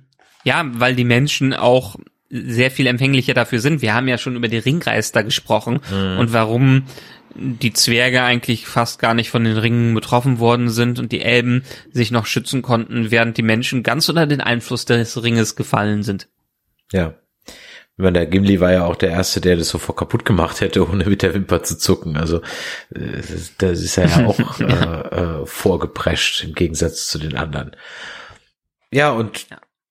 dann besinnt sich natürlich der Fahrer mir dann am Ende dann doch eines Besseren, nachdem, nicht nachdem er eben, wie gerade eben schon gesagt, nach dem Ring giert, aber ja, er lässt sie dann halt gehen und dann müssen die beiden oder müssen können die drei, nee, der, der, ach, der, der, ist denn der, der, der Gandalf, äh, der Gandalf sei schon, der Gollum ist doch abgehauen zwischendurch, ne? Ach nee, der ist abgehauen, dann Ja. finden sie ihn am Teich vom Fahrer wie wieder so war's, genau, richtig, ja, genau. Ja. Und im Buch verbirgt Bilbo auch gar nicht, dass es äh, so, dass es einen dritten gibt. Also da sprechen die viel ehrlicher drüber über alles. So, und dann, so war es nämlich genau, dann ziehen sie mit Gollum dann eben weiter Richtung zum dunklen Tor wieder. Da versucht er sich ja dann eben nochmal, und dann kommt ja da zu dem eigentlichen äh, Zwist zwischen Frodo und Sam. So war das, genau. Richtig, ganz genau. Genau, das ist aber erst in Teil drei Mhm. Und zumindestens im Buch haben wir die ganze, wie heißt sie im Deutschen? Kankra, glaube ich, ne? Im Ja, Englischen. Ich, ich lese es ja gerade, ich höre es ja nur im Englischen und da heißt sie Shelob, Mhm. was mit Kankra so gar nichts zu tun hat. Und die ganze Kankra-Geschichte findet auch schon im zweiten Teil des, im zweiten Buch statt. Und es gibt quasi den Cliffhanger, dass Frodo gefangen genommen wird und Dings äh, Sam nicht hinterherkommt. Und dann sind wir eigentlich auch schon durch, ne? Ja. Irgendwas Dann Dramatisches sind wir durch, vergessen. genau. Ja, wir könnten vielleicht noch kurz erwähnen, dass natürlich auch hier in der Extended-Version wesentlich mehr Fleisch an den Erzählknochen drankommt. Das ist, deswegen ist auch Genau, hier auf ja. jeden Fall die Extended-Version zu bevorzugen. In der Kinoversion fehlen dann doch vor allem im, im nächsten Teil wird's ganz krass, was da also im, im, in der Extended-Version drin ist. Aber auch hier sollte man vielleicht noch erwähnen, dass es einfach keinen Sinn macht, sich die Kinoversion reinzuziehen. Das muss man an der Stelle nochmal ganz klar sagen. Das ist ein kompletterer Film, dadurch, dass hier jetzt sinnvoll ergänzt wurde, weil diese Bücher einfach so dermaßen umfangreich sind, wo ich mich auch immer wieder frage, wieso so viele Szenen hinzugefügt worden sind. Gut, wir haben es jetzt für uns mehr oder weniger beantwortet. Es wurde mehr dramatisiert, wir sind mehr in die Charaktere eingestiegen, es wird mehr Szenenaufbau betrieben, um die Schlacht wichtiger zu machen. Aber wir haben schon so viel Futter, was aus den Büchern noch rausgelassen wird, mh, dass ich es eigentlich na gut, vielleicht ich hab, bin kein ich bin kein Filmemacher. Das sind Entscheidungen, die die Filmemacher durchführen sollen und die wo die sicherlich ihre Gründe für hatten, das in Richtung Film zu dramatisieren. Deshalb, wir haben ja drüber geredet, dass das eine der deutlich besseren Verfilmungen von Büchern gibt, äh, ist, die es gibt. Auf jeden Fall, wenn ihr sie euch jetzt noch nicht zugelegt habt, dann wird's aber mal langsam Zeit. Was macht ihr eigentlich hier? Wieso hört ihr uns jetzt fast schon zwei Stunden lang zu? Ei, ei, ei. Ja, ich glaube, da haben wir jetzt ein, ein, ein, ein gutes Bild. Aber ich bin, ich bin noch ein bisschen unrund heute in diesem Podcast. Ich weiß auch nicht ganz genau warum. Vielleicht liegt es ein bisschen an diesem Mittelteil. Vielleicht liegt es auch daran, dass wir vorher in dem Westworld auch auf so einer etwas komischen, unbefriedigenden Note aufhören. Und hier ist es jetzt auch irgendwie so. Dieser Film hat mich im Kino damals auch extremst unzufrieden zurückgelassen Okay. Das war, das war so als so, du, fängst im Grunde genommen wie mit der Schlacht von Hoth an so ungefähr, ja, und dann kommt aber irgendwie jetzt nichts mehr und dann, dann, ich fand halt diesen Faramir-Teil am Ende so doof, also im Kino schon so doof, dass der, der hat mich so einer richtigen schlechten Note entlassen. Ja, wie du gerade eben gesagt hast, was machen die dann auf einmal in Ostgiliad und bla und wer ist das überhaupt? Und dann, ach, dieses, ach, es war einfach irgendwie alles so. Und dann denkt man sich wieder auch hier, nee, jetzt muss ich jetzt, also jetzt will ich überhaupt jetzt kein Jahr warten. Jetzt, jetzt mal hinne. Jetzt fände ich das besser. Aber da musste man ja leider wieder warten. Ja. Ach so, die ganze Geschichte rund um Isengard, das Ende von Isengard, das Ende von Saruman, zumindestens das erste Ende von Saruman, fehlt hier ja auch komplett. Das haben sie auch mit in den dritten Teil, zumindestens in die Extended-Version mit reingebracht. Da haben wir letztes Mal schon drüber geredet, dass Christopher Lee gar nicht erfreut war, dass so viel von Saruman hier rausgeschnitten wurde von ihm. Da habe ich äh, in der nächsten Episode noch ein schönes Anekdötchen zu, aber dazu dann im dritten Teil unserer Reihe zu Herr der Ringe und in Vorbereitung zur Amazon-Serie dann mehr. Michael, wollen wir es für heute gut sein lassen in Mittelerde? Mir ist so dermaßen warm, ja, ich bin dafür. Gut, dann würde ich sagen, packen wir unser Lembersbrot für heute ein. Ich habe noch ein paar Mitteilungen. Hier geht's auf nerdizismus.de natürlich weiter mit der Game of Thrones Serie House of the Dragons. Das werden wir zeitnah besprechen. Die erste Folge werden wir besprechen und dann werden wir alle 14 Tage eine Folge oder zwei Folgen besprechen, genauso wie auch hier mit Power of the Rings. Auch da werden wir die erste Folge besprechen und dann immer zwei Folgen alle 14 Tage. Also empfehlt es auch euren Freunden weiter, dass sie es auf Spotify anhören können, äh, Podcast Addict oder auf einem Podcatcher oder auf YouTube. Wir sind ja im Grunde genommen überall. Da freuen wir uns natürlich. Wir freuen uns auch über Feedback auf die 01525 964 7709 gerne auch als Sprachnachricht gleich noch dranbleiben für die besagte Sprachnachricht von der Judith und wir könnt uns natürlich auch eine E-Mail schreiben an info@nerdizismus.de. Ihr kommt auf unseren Discord auf nerdizismus.de slash Discord. All das sind Wege, um uns zu kontaktieren. Da freuen wir uns auf euer Feedback. Nicht nur jetzt zu unserer Herr der Ringerei, nein, natürlich auch dann eben zu Game of Thrones beziehungsweise House of the Dragons. Ja, vielen Dank fürs Einschalten und in diesem Sinne bleibt noch dran, hört euch die Sprachnachricht an, die ist wirklich sehr schön und bis dann. Macht Idiot. Tschüss. Ciao.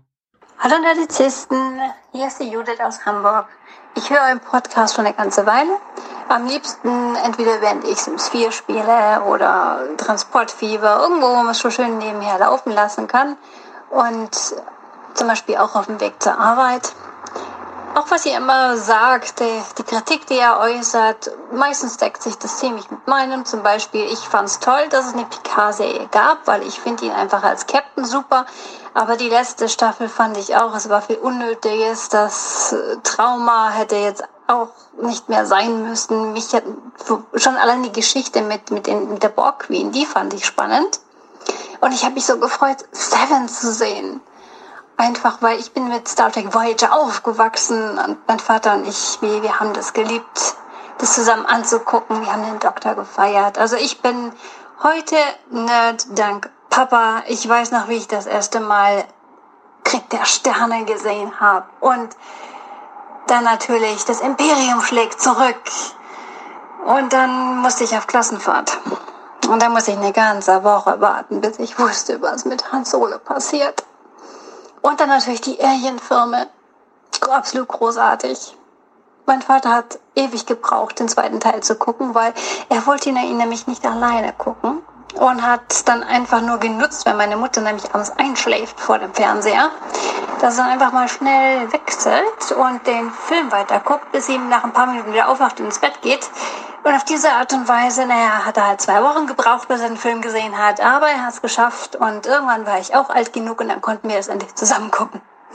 Also, auf jeden Fall Nerd, dank Papa, wie ihr merkt. ähm, ja, dann habe ich jetzt eigentlich schon viel zu viel geschwätzt. Dann wünsche ich euch eine gute Woche. Freue mich auf euren nächsten Podcast. Liebe Grüße aus Hamburg.